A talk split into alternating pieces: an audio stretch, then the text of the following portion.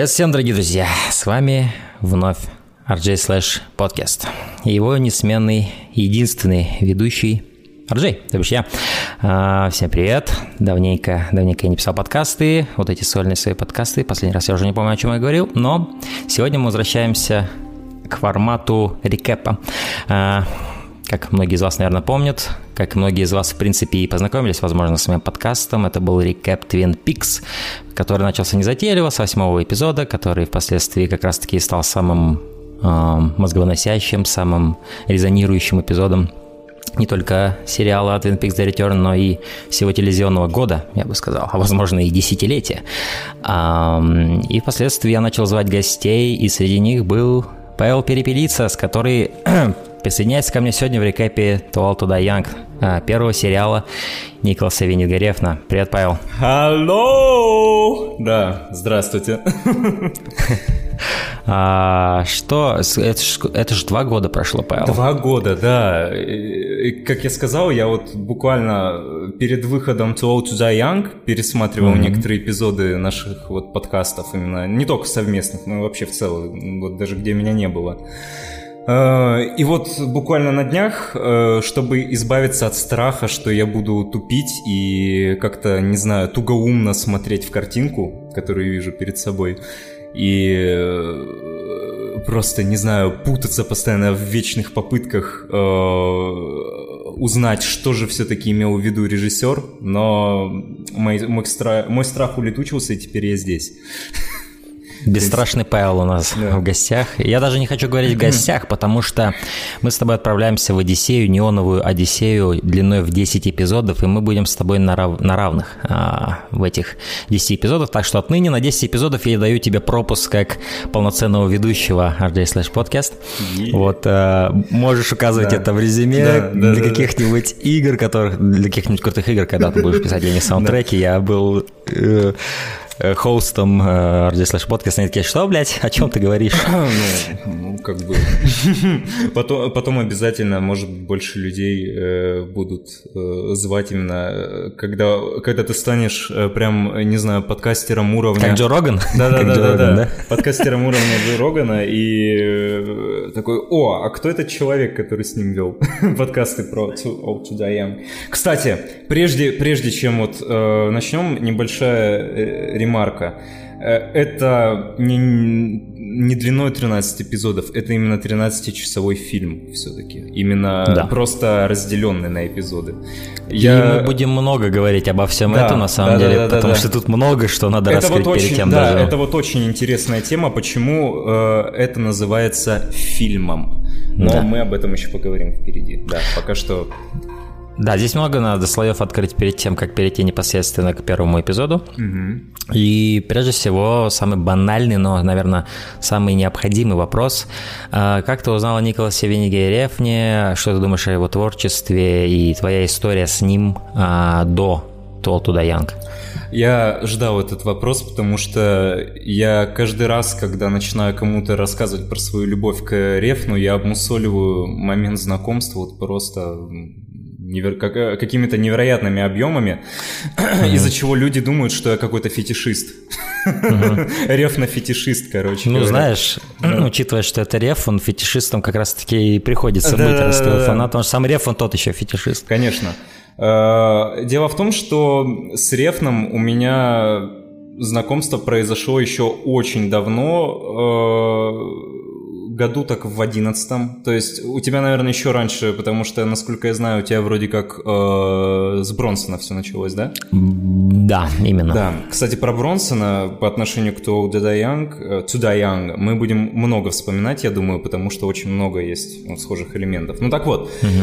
э, э, я наткнулся на анонс драйва или на первый трейлер э, благодаря режиссеру фильма «Бомж с дробовиком». Э, я тогда читал его тамблер э, Джейсона Айзенера, вот, и он выкладывал у себя различные посты, там, типа, вот, скоро фильм там выходит какой-то интересный и так далее. Ну, такого типа. В общем, типичный тамблер режиссера. Вот. Э, и я там наткнулся на интервью с э, Клиффом Мартинесом. И там рассказывали про э, то, что, вот, про то, как они вот использовали музыку Клифа, про то, как они это сочетали вот с вот этими электронными треками, которые вот поддерживали вот эту вот эстетику ночного Лос-Анджелеса, и как-то вот они пытались это все связать. Я, конечно, тогда мало чего понял, но мне дико... Э, вот две вещи, которые я услышали, которые мне уже продали фильм, хотя я даже трейлера тогда не видел, только так, редкие кадры э, в том самом вот промо-ролике. Это то, что, во-первых, используется, эксплуатируется эстетика 80-х, и эксплуатируется очень прям серьезно, конкретно так. Я, я вот это вот, это единственный момент, который я понял насчет этого фильма. И учитывая, как я тогда угорал по этой вот эстетике, этот фильм мне продался сразу. Но потом прошло длительное время, прежде чем я все-таки с ним ознакомился. А, это был уже, кажется, я не помню, когда в каком месяце вышел драйв, но это, кажется, был уже конец 2011 -го. И я тогда нашел э, раздачу э, на торрентах с, be, вообще без каких-либо субтитров, просто на оригинале. И потом э, я сел смотреть, нихуя не понял. Ой, тут можно материться? Э, нужно. Нужно, да. Нет, серьезно, мы обсуждаем Толту Даян. Тут можно делать все. Да-да. Э, я ни хера не понял э, со своего первого просмотра. Мне вообще фильм показался дико тягомотным. Но, тем не менее, спустя какое-то время я был, вот что-то меня в нем такое зацепило, какой-то вот такой вайб, который заставил меня к нему вернуться. Но посмотрел я, естественно, его уже в дубляже русском, э, потому что, ну, у меня с английским тогда было не ладно.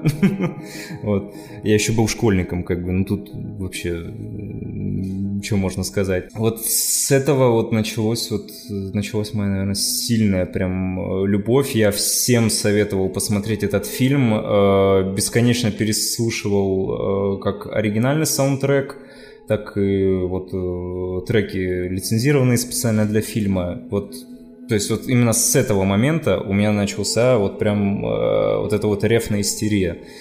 Э, потом у меня был э, этот э, «Только Бог простит», потому что он как раз выходил в то время. Это был год 2012, кажется, да? 13 А, 13 господи. Вот, и э, с этим фильмом э, я уже не помню точно, как у меня с ним произошло первое знакомство, но это было своеобразно. Ну, знаешь, какая, какая, какая была вот, э, скажем так, э, вайб, какой вокруг был трейлеров, я помню, это типа так, типа в кавычках сиквел драйва, потому что трейлеры продавали его именно так. Да, именно да, как да, сиквел да, драйва. Да, да, да. Вот. и то есть, и, если драйв продавали как голливудский блокбастер экшен э, в стиле Джейсона Стэтхэмских вот этих фильмов переводчиков, mm-hmm. а, то драйв уже зарекомендовал себя как культовая классика. Уже тогда, наверное, через два года он уже таким был, mm-hmm. на самом деле. Он практически мгновенно стал культовым фильмом. Да, да, да. А, и он настолько вознес рефно, как раз когда он еще и в Канах выиграл лучшего режиссера, и Роберт Роберт Де Ниро ему вручал, по-моему, насколько да, я да, помню. Да, да, Роберт Де Ниро. Статуэтку. Таксист, собственно говоря, вручает э, Реф. Ну, mm-hmm. здорово было бы только, если бы Де Ниро вручал какую-нибудь награду Госингу. Это вообще пиздец был бы. Это было бы как вот передача, знаешь, там, наследие такой. Теперь ты таксист современного кинематографа, я уже тебе э, отдаю это, эту честь. Вот, и э, и, собственно говоря, вот уже то, то э, он Фургис уже рекламировали как окей, вы знаете драйв, вы любите драйв, это драйв 2. Но опять же, это был опять обман, потому что, то есть, мне очень нравятся трейлеры, то э, я все время теперь буду говорить то туда я, потому что это такое врезающееся в память на самом деле название, оно mm-hmm. гениальное абсолютно. мне очень нравились сами трейлеры, mm-hmm. как они вот, то есть, это хайп у меня нереальный был. Как, вот, как он Легат Фургетс, я ничто в своей жизни не ждал. Возможно, только Metal Gear Solid V, и все. Mm-hmm. А, то есть, я вот до сих пор я не могу ничего даже рядом поставить по тому хайпу, который был. Я пересматривал трейлер практически каждый день, день, я, мне было физически больно его ждать, насколько, потому что у нас его еще и в кино не показывали. О, да. Это была просто жесть. Я просто ждал, когда уже кто-то спиратит, и я смогу это скачать. Единственный фильм Рефна, кстати, который вот у меня в городе в кино показывали, это был «Неоновый демон». А, аналогично, да. аналогично, аналогично. Я насчет драйва не знаю, сейчас я живу в Алмате, я не знаю, в 2011 году показывали ли драйв, а сейчас это, наверное, наверное, уже невозможно проверить. Но да, это было бы интересно, конечно, посмотреть. Но как бы я не любил эти трейлеры, сложно тут не, как бы не сказать, что это был обман, опять же, маркетинговый, это никакой не драйв, это совершенно другой фильм. Лютый совершенно... обман, лютый обман. Да. И... Так, выдерживаем паузу 10 секунд. Вот. Но на самом деле э, я не был разочарован. То есть э, разочарования у меня никакого не было. Это вот э, опять же, вспоминая вот фразу из твоего э, обзора Бронсона, угу. э, там ты сказал такую фразу, что описание экспириенса Рёфна, типа, я не понял, что это было, но мне чертовски, сука, понравилось. Вот, типа, да. вот такого вот, типа. И это было вот как раз оно. То есть это вот был мой второй э, Refn Experience, и я считаю, это был уже, кстати, настоящий Refn Experience, потому что дальше я уже знакомился с Бронсоном, с Пушерами и uh-huh. со всем остальным. И я понял, что Only God Forgives — это как раз э, работа наиболее близкая именно к настоящему Рефну. То есть да. Э, драйв... Это самый неотфильтрованный, возможно, да, до сих пор, который мы видели. Да, драйв все-таки, давайте, э, как бы я не любил этот фильм, но это все-таки все еще очень продюсерский продукт. То есть там э, за Рефном... Там видно, что Рефна кто-то уравновешивает. Да-да-да, видно. И кто-то хороший, я хочу сказать, кто-то хороший и толковый, но все же он там есть, он там присутствует. Он присутствует, рука продюсера очень чувствуется, но это тот случай, когда продюсер здесь в тему именно толковый. То есть там, я не знаю, да. там Марк Плат, там, как, у них там три вроде было человека, э, вот, угу. которые прям вот занимались именно креативной составляющей фильма «Драйв». Это вот как, знаешь, если проводить параллель э, с Дэвидом Линчем, это вот как его Малхолланд Драйв это по сути, как мне кажется. Потому что Малхолланд Драйв тоже ощущается таким фильмом, где как бы Линч мог совсем в разнос пойти, но кто-то его уравновешивал, кто-то его немножечко... И получился такой потрясающий фильм, который не обязательно полностью не отфильтрованный Линч, Линч но при этом шедевр. Да, а, вот. да но при этом у Малхолланд Драйв очень тяжелая судьба. Драйв все, все-таки... да, но я, я, я имел в виду да. именно вот эту плоскость уравновешивания авторского видения, да, да, да, да, где вот фетиши иногда могут просто завладеть процессом, и вот этого еще более более-менее вменяемого такого продюсерского, возможно, взгляда или, я не знаю, ну, в общем, ты понял, о чем я. Да-да-да, я понимаю, о чем ты. Малхолланд Драйв — это... И вот э, фильм «Драйв» Рефна — это вот э, реально, наверное, работы, вот с которым вот надо начинать вот с творчества этого режиссера знакомиться. То есть вот... Да, они более дружелюбные. Да, они более дружелюбные, они более, скажем так, не побоюсь этого слова, иконические. И, mm-hmm. и вот эта вот иконичность, она как раз в данном случае, наверное, правильная, то есть нужная. Да, то есть она не, этот фильм не отпугнет тебя, он тебя затянет, наоборот, в мир этого режиссера и даст тебе почву, на, опираясь на которую ты уже сможешь э, лучше подойти к пониманию более сложных его работ, потому что он «Легат Фургис» — это как раз такая работа. Ее, ну, то есть даже я, будучи уже на тот момент гигантским фанатом Драйва, а я, кстати, от него отскочил после первого просмотра ровно как ты, но опять же он зацепил меня чем-то, я к нему вернулся и понял, что это один из лучших моих любимых, э, один из лучших что я видел, и где-то лет через пять я понял, что нет, это лучший фильм, который я видел, и по сей день это мой самый любимый фильм, но да, я возвращался к ним, и уже в статусе вот этого фаната, первого э, драйва, точнее, э, я капитально отскочил от Only God Forgives, и не обязательно из-за того, что Only God Forgives это не Drive 2, да, а, то есть, но это был настолько другой фильм, он меня просто ошарашил, и я просто был к этому не готов. Я, а, но в ретроспективе я как раз-таки, мне нравится то, насколько это другой фильм. А, но мы можем сколько угодно копаться в этих фильмах, на самом да, деле. У Рефна очень про интересная Only карьера. Forgives, про Only God Forgives единственное скажу такую вещь, что э, вот многие остались разочарованы, потому что когда я вот начинаю вступаться в комментариях за этот фильм, меня просто хуями обкладывают только так. Ну, в смысле, вот в любой кинопаблик взять, и да. если ты там скажешь, что Only God Forgives был хороший фильм, ты все, в черный список попадаешь. Да. да. Это, это распространенная реакция, я точно знаю, откуда они сходят, это, откуда эта реакция сходит. Люди да, да. из этого фильма считали Рефна а, чрезвычайно претенциозным режиссером. А, я смотрел немыслимое количество просто обзоров этого фильма, просто в поисках, знаешь, вот этой родной души, которая также похвалила бы этот фильм, как я его люблю. Mm-hmm. А, и, и на этой основе, кстати, я нашел свой самый любимый киноподкаст, который с 2013 года я по сей день слушаю, уже 7 лет, а, 6 лет уже получается, где ребята как раз-таки заценили фильм, и я понял, окей, это мои ребята, и так и оно и оказалось, это мои ребята, я их обожаю, этих mm-hmm. э, ребят, которые делают этот подкаст в Канаде.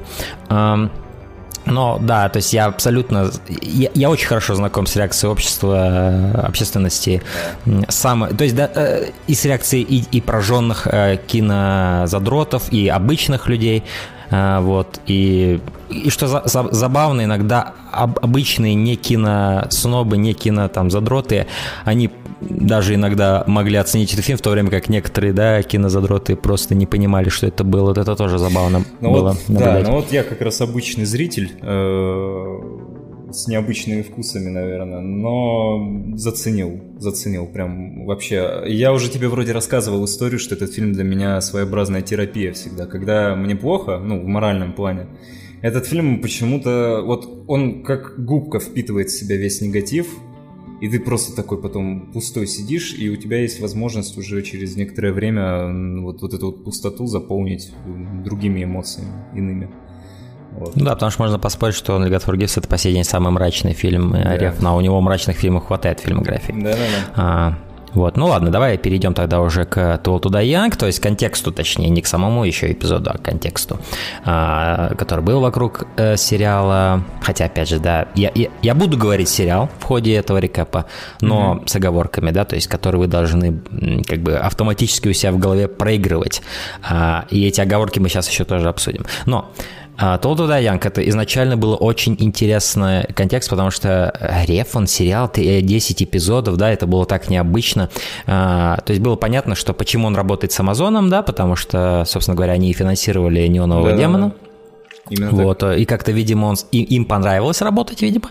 Возможно, в Амазоне сидит какой-то фанат Рефна, у которого довольно длинные руки, который может заставить э, деньги, да, течь определенным образом. Не знаю, как это именно там работает. Я слышал, кстати, вот. интересную мысль, что вот многие киностудии, вот, кстати, сейчас я немножко приплету сюда под Silver Lake, что э, многие вот такие студии финансируют таких режиссеров ради статуса.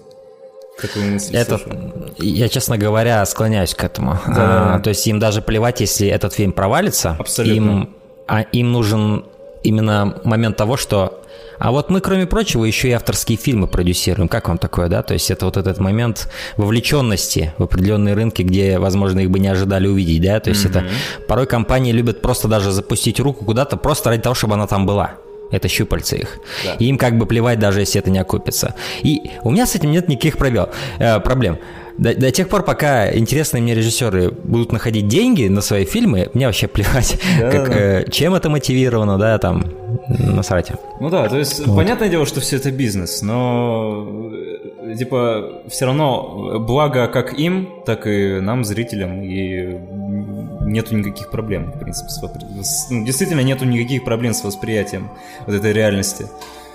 И um, вот Стол туда Янг это вообще интересная ситуация, потому что, во-первых, у нас, с одной стороны, у нас мегакорпорация, одна из самых огромных корпораций, конгломератов во всем мире а, современном Amazon, mm-hmm. и с другой у нас маленький режиссер Рефон, который делает супер-гипер специфические фильмы и теперь уже шоу 13-часовые, да, mm-hmm. И вот, вот это переплетение, оно настолько кажется невероятным, но в 2018-2019 году это вероятно. Да, это просто забавно, потому что это, это просто такой контраст все, невероятный. Все изменилось в 2016 году, когда Netflix прям на рынок очень сильно вышли прям Они подменяли практически все. Да, это революция игру. Netflix, это по сути она соизмерима или, наверное, даже сильнее, чем революция 3D, когда, э, э, собственно говоря, Кэмерон в 2009 году представил миру аватар, да, да и все начали это 3D делать и сувать везде, и, теле, и 3D-телевизоры начали продаваться из-за этого фильма. Да, а, это вот, вот как бы мы не относились к Netflix, и их влияние на индустрию телевидения и на то, скольких людей он воодушевил. Собственно, Рефна, как я понял, вот, вот эта вся тема, она очень сильно воодушевила. Потому что, если судить, вот опять же, по интервью с Кан, ему идея To All To Die Young пришла еще во время работы над э, Неон Демоном. Вот. Да, у него тогда он придумал название, и он хотел рассказать огромную историю на протяжении нескольких эпизодов. Да, да, да, да, да. То есть это Ему уже... надо было понять, что это такое, да. И он тогда вот появился. Да. Ну, Реф, он всегда во многих интервью говорил, что он человек из будущего, типа, mm-hmm. да, что он себя таким считает. И, и, и на самом деле из всех авторов, вот действительно авторов, которые делают очень специфичные фильмы, да, очень mm-hmm. специфичное искусство, он, наверное, один из самых прор- прор- продвиж... Кстати, вместе с дедом, вместе с Линчем. Да-да-да.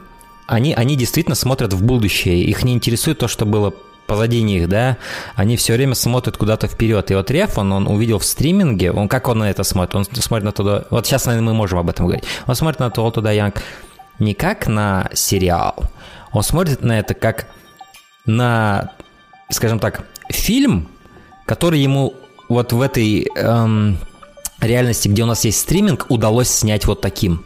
И ему просто пришлось поделить его на эпизод, потому что, ну, и, иначе бы его просто не дали бы ему сделать, или это было бы, может быть, неудобно сказать, потому что один из немаловажных факторов того, почему он сделал 13 такое часовое и с такими... И ты заметь, у каждой серии разный хронометраж. Да, да. У каждой серии разный хронометраж, он варьируется. Он варьируется. И все это на самом деле разрушает... Э, то есть на это можно смотреть как на сериал, но в то же время сложно не увидеть, что... Структура, Лев, он... Структура да, совершенно он, другая. Вот совершенно. Он не подчиняется этому всему. Да. То есть он вроде как э, с первого взгляда может показаться сериалом, но на самом деле это нечто другое. это нечто вот и как он на это смотрит, Рефан говорил, это 13-часовой фильм, который я с помощью платформы стриминга смог сделать. Mm-hmm. И я не представляю, сколько мы денег вы уделили, но Amazon, конечно же, денег там ну, бесконечно. Слушай, там... учитывая, какая картинка, какие тут съемки, я думаю, mm-hmm. много. То есть, да, э, и причем... а, вот даже вот э, забегая вперед, допустим, элементарная сцена в закусочной. Чтобы выставить правильно свет, чтобы найти вот прям идеальную закусочную, вот, чтобы в ней вот прям вот, сука, все совпадало прям по симметрии там и выглядело при этом в этой симметрии прям идеально, как рефну mm-hmm. хочется. Но это ж нужно очень много времени и денег потратить. То есть да. элементарная и... сцена и каждый кадр труда. в этом сериале, вот даже в этом первом эпизоде, ты видишь, насколько он а, просто до как это сказать-то, ну, перфекционизм, он на лицо здесь, он, то есть э, здесь все идеально, все предметы в кадре идеально расставлены, то есть нет, нет даже намека на какую-то на какую-то торопежку, да, на какую-то нам надо побыстрее это сделать, потому что у нас вот сейчас расписание, да, и мы вот и и и помимо этого он даже сериал, ну, опять же, я с оговорком буду говорить, сериал вот этот он снимал хронологически. Вы представляете себе, что это такое, друзья? Снимать хронологически, в, в хронологически относительно сюжета э, истории. Это нереально дорого. В рамках современной и... индустрии, вот именно, где... Это никто не делает. никто этого не никто. делает практически. Только вот люди, которые делают очень маленькие проектики, могут себе такое позволить, да, но когда дело касается большого бюджета, большого каста, да, и, а тут сериалы, вдумайтесь, 10 эпизодов сняты хронологически. То есть у Линча этого не было, когда он делал Twin Peaks. Его постоянно подгоняли, его, ему приходилось делать это не хронологически. Хотя я не знаю, хотел бы он делать хронологически или нет, но так или иначе, у него не было этой роскоши. У Рефна все это было. И они снимали, если я не ошибаюсь, то ли полгода, то ли 7 месяцев. 9. Чисто сним... 9. Снимали. Чисто снимали. Mm-hmm. Это без монтажа. Это, это чистые съемки. А, вы представляете себе, это практически год. Чувак просто каждый день приходил, и они что-то придумывали. Порой на ходу. Понимаете? То есть он... Mm-hmm. Потому что процесс рефно, стоит, да, тоже упомянуть, это процесс очень тесной работы с актерами. Они часто вместе, вместе то есть есть какой-то условный сценарий, да, но это лишь да. отправная точка, да, то есть на самом деле то, что ты увидишь, это что-то, что эволюционировало из оригинального текста, и порой это до неузнаваемости. С актерами меняется. и монтажером Мэттом Ньюманом надо подметить. У них прямо уже на протяжении скольких лет, там начиная с драйва, кажется, они с ним работают. Как минимум. Как минимум с драйва, да. Я сейчас уже не вспомню точно. Возможно, даже с э, Вальгалы, но я не уверен. Я тоже не уверен, но... Вот это их трио, Ньюман, Мартинес и Рефн, по сути, это вот главная сила. Да, оно очень важное, потому что оно настолько важное, что в Канны Рефн приехал с э, Мэттом Ньюманом, то есть они... Вот кто монтажера с собой берет, вот да, подумай только, никто так не делает, но это настолько важно в работах Рефна, да, что он позвал его. Mm-hmm. Mm-hmm. То есть они, и он рассказывал, что они вот буквально виделись каждый день, вот на протяжении 9 месяцев, пока они это все снимали, Мэтт в своей монтажке сидел, все это лепил, и да. так оно и получилось. Потому что монтаж, по сути, это то, что на самом... Ну, то есть, многие люди, наверное, не задумываются о монтаже, на самом деле монтаж – это что-то, что даже, наверное, на 60% важно, да, нежели даже непосредственно то, что ты снял. А, потому что есть вот самая известная история, это то, что когда они сняли «Звездные войны» первые, это был просто пиздец. Они не знали, что с этим делать. Но в монтаже родился хороший фильм в итоге. В монтаже. Они в монтаже как-то сумели его так порезать, что он заработал. Mm-hmm. А, монтаж это мега такая важная вещь. Да, очень магическая. Супер важно. Вот. И если у автора забрать монтаж, то, по сути, из его авторского фильма можно сделать, на самом деле, суперстандартное кинцо. Mm-hmm. вот. Но да, переходя к to Die Young, то есть, э, то есть вот это... Я даже смотрел я не знаю, смотрел ли ты вот эти стримы были, э, прямые эфиры, Рефон. То есть Рефон настолько в будущее смотрел, что ему было недостаточно того, что он уже делает. Он начал стримить съемочный процесс некоторых сцен. Да, на Facebook. А, на Фейсбуке. А, и все эти архивы, по-моему, можно до сих пор посмотреть. Там очень много стримов этих. А, то есть, естественно, камера стоит где-то в одном углу, ее никто не носит, никто тебе не объясняет, что за сцена, естественно, да, потому что, mm-hmm. ну, помимо прочего, да. и спойлеры это, конечно, и... Но насколько это было интересно, насколько это было необычно видеть это. Уже тогда я почувствовал вот это вот, вау, такое никто не делал. Я впервые... Меня, меня, меня по сути, мне доверяют вот эту нереально ценную и э, такую информацию, да, то есть съемочный процесс, как они это делают, это просто было, конечно, меня просто башня это сносило каждый раз, когда я смотрел эти стримы. Ну да, это тоже своего рода новаторство, как бы, то есть освещать производство. Да. Так углубленно, потому что сейчас же, ну, мы живем в мире, где все подписывают там э, соглашение о неразглашении, да. да.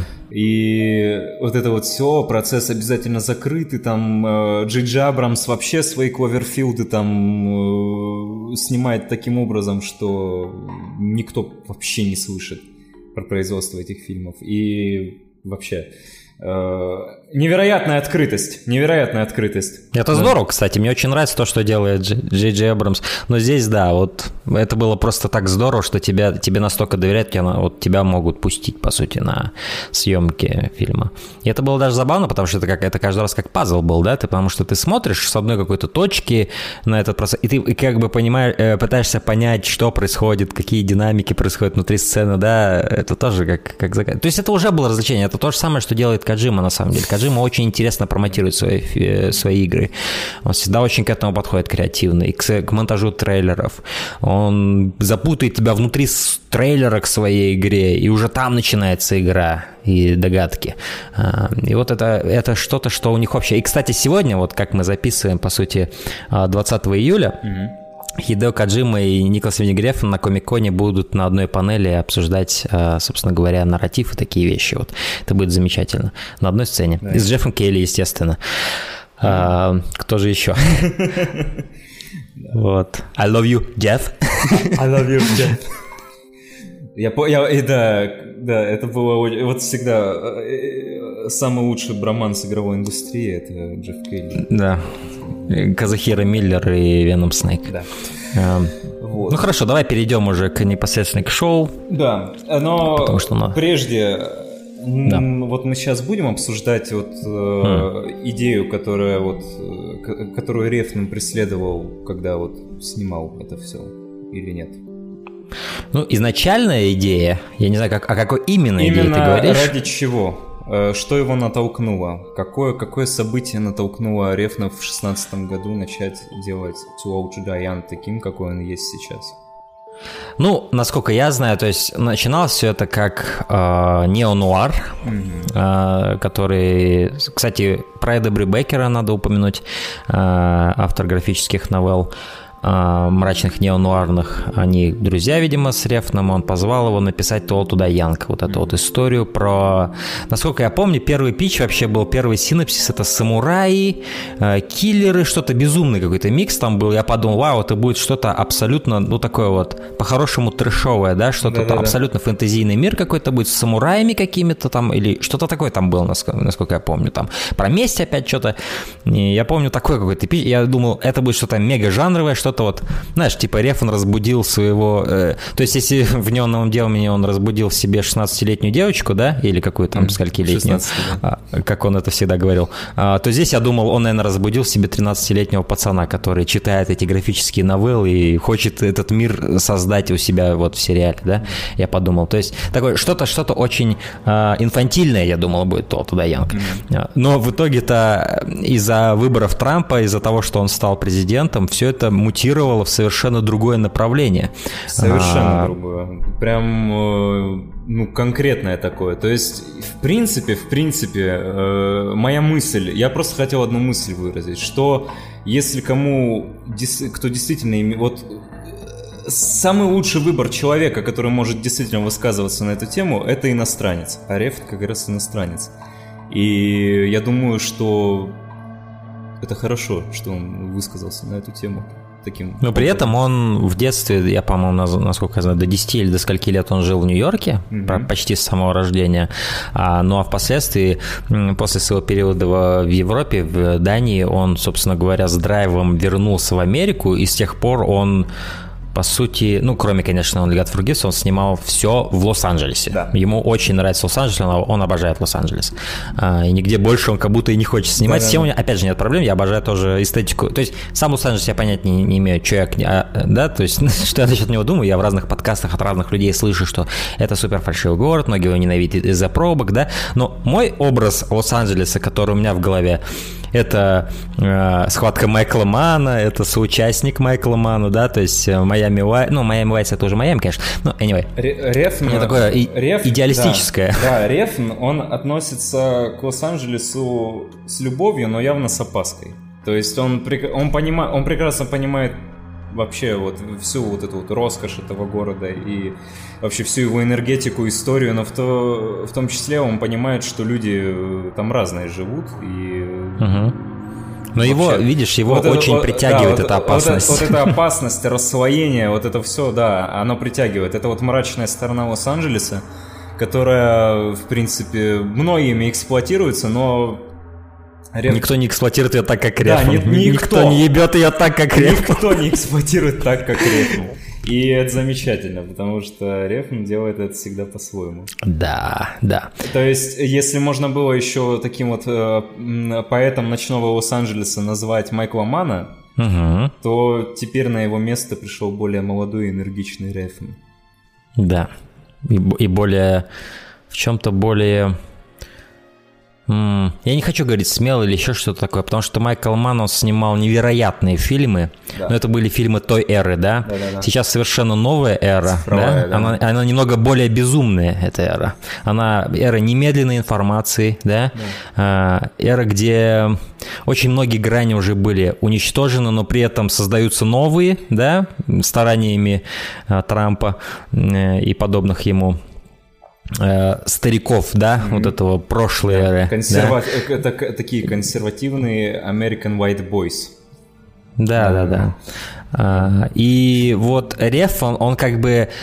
Реф, он там, где кипиш, короче, да? да, да и да. вот этот кипиш, который сейчас в Америке до сих пор не утихает, он, собственно говоря, и стал главным горючим, а, на котором несется вот этот американский да, muscle car под названием Toll to Young. Не, не электромобиль, блядь, свистящий. Ой, мы еще вер... вот, вот э, на тему электромобилей мы еще вернемся. Это будет да, замечательно, да, жду не дождусь, честно говоря. Да. Вот. И вот реф он там, где кипишь. И, эм, собственно говоря, то есть в Америке много сейчас плохого происходит. Очень, да. Но один из плюсов как во всем это то, мире, что... Как и во всем мире. Просто Америка да, это да. то, это как раз э, концентрированный вот мир весь. Потому что Америка... это, это... Это, такое, это такое место, куда все прожектора направлены. Да, да, да. Поэтому мы лучше всего знаем, что да, там происходит. более того, Америка это как раз страна сотканная вот из разных культур, из разных, из разных вещей. Угу. И вот это вот как раз э, эгоцентризм и вот этот вот нацизм, который присутствует в Tall угу. to Die Young, он как раз очень хорошо это все выстебывает. Но это опять забегая вперед.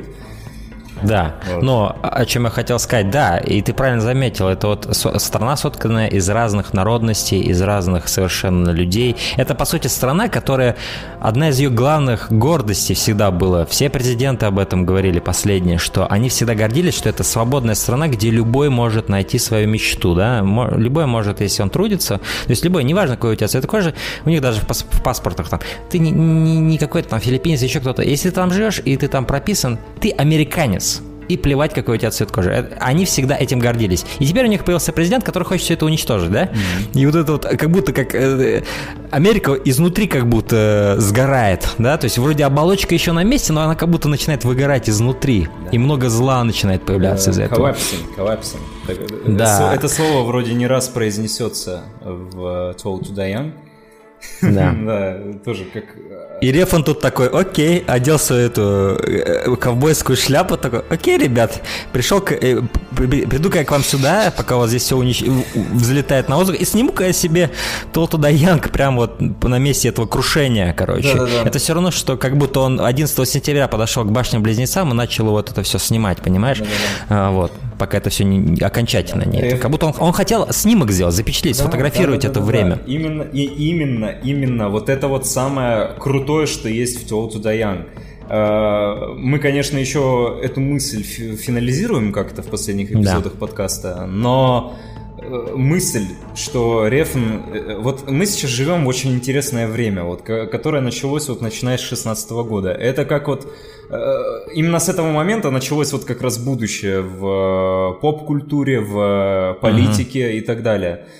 И Рефн вот просто вот создает вот такой вот прям э, неоновый, э, очень такой меланхоличный в какой-то мере портрет вот этой эпохи, которая, я думаю, ну, уже подходит к своему концу все-таки.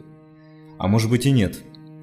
Откуда? А если нет, то будет туда, то, туда да, Young 2. вот именно, если, если нет, то, то Twelve Туда Young станет реальностью, я думаю, в принципе. То есть мы, как ре, э, фанаты Рефна, должны болеть за то, чтобы Трампа переизбрали?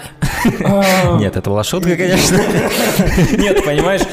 Но Павел серьезно задумался. Понимаешь, мне как человеку, который потенциально иммигрант, может там оказаться? Да, иммигрант, э, мне не хочется, чтобы переизбирали, честно говоря. Такой приехал, а там все говорят, такие, ребят, ну ебаный в рот. Да-да-да. Я еще не приехал, а вы уже все уничтожили. Вот, вообще любой человек, который, ну, типа какую-то пользу, даже вот находясь в своей стране, пытается принести вот э, Америке. Э, просто uh-huh. ну так вышло, что вот в последние годы я очень плотно начал сотрудничать именно с американцами. И mm-hmm. вижу, как они к этому относятся. И в целом mm-hmm. вот э, с точки зрения вот того, как Рефн, э, совершенно разные отношения. То есть э, у американцев на самом деле оно менее оправдано, чем вот э, то, как Рефн к этому относится. Mm-hmm. Поэтому я, я вот высказал такую мысль, что он как иностранец имеет гораздо больше прав и больше, скажем так, карт-бланш высказываться на эту тему, как ему захочется, потому что он mm-hmm. иностранец. Он как раз mm-hmm. может, и, и тем более он в какой, э, во многих смыслах является частью поп-культуры, в том числе американской, не только мировой. Да. Начиная с драйва он стал да, ее частью. Да, Вот. А, ну хорошо, весь этот контекст, еще много, конечно, что вокруг можно шоу, но, наверное, надо уже приступить да, к самому мы, шоу. мы уже 40 минут, только вот подводим. А при этом нас ждет еще полуторачасовой первый эпизод. Первый эпизод, именно так. А, я не помню, как называется первый эпизод, там у каждого эпизода название карты Таро, да, по-моему, да, насколько да, я знаю. Да, именно так. Вот. Я не помню, как называется первый. Возможно, я в следующем эпизоде вам скажу, как он назывался, но так или иначе. Начинается он у нас, что, опять же, говорит о многом. То есть сначала я этого не понял, но сейчас будет очень уместно это заметить, с чего конкретно начинается это шоу. А, собственно говоря, оно начинается с такой стенки раскрашенной, или это какой-то типа как, а, не знаю, да, это, по-моему, стена раскрашена, и на ней, по сути, изображен такой пейзаж Мексики, на самом деле. Вот, с такой церквушкой. Я прям узнал Red Dead Redemption да. первый, когда я играл, слово, там ты в Мексике. Слово Мексика будущее, и Рёфн, как человек будущего, сразу же вот просто в лицо тебе, вот прям, ух, угу. смотрите, вы погружаетесь в будущее. Да. И, собственно говоря, он начинает с этой Мексики, которая на самом деле нарисована на каком-то здании в Лос-Анджелесе, в Америке, да. Mm-hmm. А, но это уже такое интересное действительно начало, которое изначально тебе как бы... На... То есть, как, как они сами с этим... Вот как монтажер, говоришь, зовут? Мэтт Ньюман. Эпизод вот, называется Ньюман, The Devil, если что, дьявол. Devil, mm-hmm. отлично. Time, time to meet the devil, это был слоган, да. собственно говоря, Only God Forgives. И, по-моему, вот этот самый Мэтт Ньюман говорил, что первый эпизод это больше всего напоминает то, чем изначально должен был стать Тол Туда Янг. Это действительно так. Если ты в ретроспективе подумаешь о первом эпизоде, он действительно выглядит просто как неонуар от Рефна а, с таким мрачным а, Андербелли, да, да, Лос-Анджелес с этими вот продажными копами, киллерами. Да, при этом а, все в его любимом неоне, и причем неон да. отражается от вот этих вот э, от автомобилей, вот именно вот как вот, там есть кадр очень классный, да, когда... с Порше, да? Да, с Порше, когда вот камера так медленно опускается, и по ней вот так вот свет расползается, и получается какая-то вот такая необычная визуализация, ну, не знаю. Очень сексуальный да, кадр, очень, да. Очень прям вот фетишизируется вот с этого момента да. автомобиль. Знаешь, уже первая сцена, это типа уебывайте все, кто не готов смотреть такие длинные сцены. Знаешь, он прям изначально ты знаешь, как вот э, как в Dark Souls, вот, например, ставят тебе первого босса суперсложный. Типа, если ты слишком слаб, ты просто бросишь игру и не пойдешь дальше, да? Да-да. Тебя игра сразу как бы намекает. Чувак, ну тут как бы не так, как везде, да? И Реф он то же самое делает с этой первой сцены. Никаких, во-первых, на протяжении не знаю скольки минут эм, минут пять, ну, четырех, может быть, ни, ни одного слова не произносится, и идет просто этот едущий кадр, да, да. Э, который сползает по капоту очень медленно, лениво, но для тех, кто готов э, впитывать в себя вот эту эстетику, и этот уже невероятный скоро Клиффа Мартинеса, уже здесь его слышно, mm-hmm. те, те пройдут этот барьер, так сказать. Но главный барьер, на самом деле, я считаю, во втором эпизоде. В принципе, второй эпизод, мне кажется, это главный барьер этого Второй всего эпизод сериала. мой самый любимый. Я потом объясню, почему. Вообще... Не, это потрясающе, да. я очень рад, что ты это сказал. Да, я очень люблю все, что связано с мексиканцами в to Young, вот все, что я могу сказать. Мэтт Ньюман, вот он говорил, что вот... И действительно, этот первый эпизод, то есть он забегая вперед, мы еще поговорим, конечно, о сценах, которые будут дальше, но он действительно больше всего напоминает то, что изначально задумывалось. А, я думаю, что вот здесь Лев, он еще немножко, возможно, так как он снимал хронологически, он, возможно, еще как бы по инерции, да, снимал то, что они изначально задумывали. Но очевидно, что уже со второго, возможно, эпизода сериал начал мутировать в нечто гораздо более интересное. То есть мне нравится первый эпизод, он отличный. И что интересно, из-за этого в, в этом контексте первый эпизод на самом деле он при, примет такое свойство монеты действительно двух сторон. То есть, с одной стороны, его будут очень любить люди, те, которые восхваляют те, которые пришли за этим, а потом он их оттолкнут от сериала, потому что он совершенно другим становится впоследствии, да? Mm-hmm. И с другой стороны, для нас, для тех, кому нравится, во что он морфировал, да, мы не обязательно будем не любить его, но мы всегда будем на него оглядываться как менее интересный, да, да из всех да, остальных да, эпизодов. Да. То есть он это как действительно то, это действительно то, что я, скорее всего, ожидал увидеть весь сериал. Я очень рад, что ты это сказал, потому что первый эпизод, э, вот э, в контексте вот всего вот этого вот 13-часового фильма, вот первое вот это The Devil, скажем так, вот эта первая uh-huh. половина. Да. А, я почему избегаю вообще вот люб, любых пересечений с сериалом, потому что, не знаю, нач, начав его пересматривать, я понял, что это совершенно не сериальная структура. То есть нету начала и конца, одно продолжает другое. То есть здесь нету ничего такого. Так вот. И при этом удивительным образом оно как-то умудряется иногда работать обособленно от других эпизодов. Да. Если вот ты, например, возьмешь четвертый и пятый эпизоды, которые он показывал да. в Канах, это просто фильм. Структура совершенно не сериальная. И в контексте вот этого всего первый эпизод действительно является таким вот прям э, полуторачасовым именно экспозицией какой-то, вот началом То есть вот началом именно вот в привычном его понимании. только растянутая на полтора часа. Это надо иметь в виду. Да. На полтора часа, как фильм. То есть сейчас даже некоторые фильмы идут, короче. Да, и эм, сами сцены, которыми наполнен этот эпизод, их не так много, опять же, что, кстати, было характерно и для Twin Peaks The Return, да, там, то есть сами сцены, их было мало, но каждый из них длился очень долго. Да. А, это вот тоже интересно, это тоже абсолютно не сериальный момент, потому что сериал, как обычно, они очень фрагментированные, да, они так нарезаны определенным образом, очень так... А здесь он такими большими кусочками. То есть это как... Если сериалы, это вот как ты режешь колбасу на завтрак, то вот то, что делал Рефан в этом сериале, э, фильме, и то, что делал, например, Линч, это шашлык, понимаешь? Это такие большие куски мяса, да, на да, одном шампуре. Да. И ты вот один за другим их просто... М-м, такая вкус, вкуснотища, ты один за другим их медленно ешь. А, и в конце концов, ну да, это куда более весомое блюдо, которое очень очень гораздо дольше у тебя остается в желудке, соответственно, mm-hmm. да, и ты дольше его перевариваешь. И ты, самое да. главное, за раз много не съешь. Да. Это, это абсолютно это важный момент. Это шашлык, чувак. Да. А, и, собственно говоря, ну вот эта первая сцена, что они, можно сказать, кроме того, что у нее замечательный абсолютно скор Мартинеза, уже очень такой агрессивный, самых первых там, да, а, и при этом он такой шепчущий и такой заглядывающий в мрак вот этих э, улиц ночного да. Лос-Анджелеса. Да, но мы просто. сейчас именно разглядываем э, такие, вот именно такие вещи, которые не относятся именно к нарративу. А, да. да, надо понимать, что происходит в этой сцене. А происходит вот что.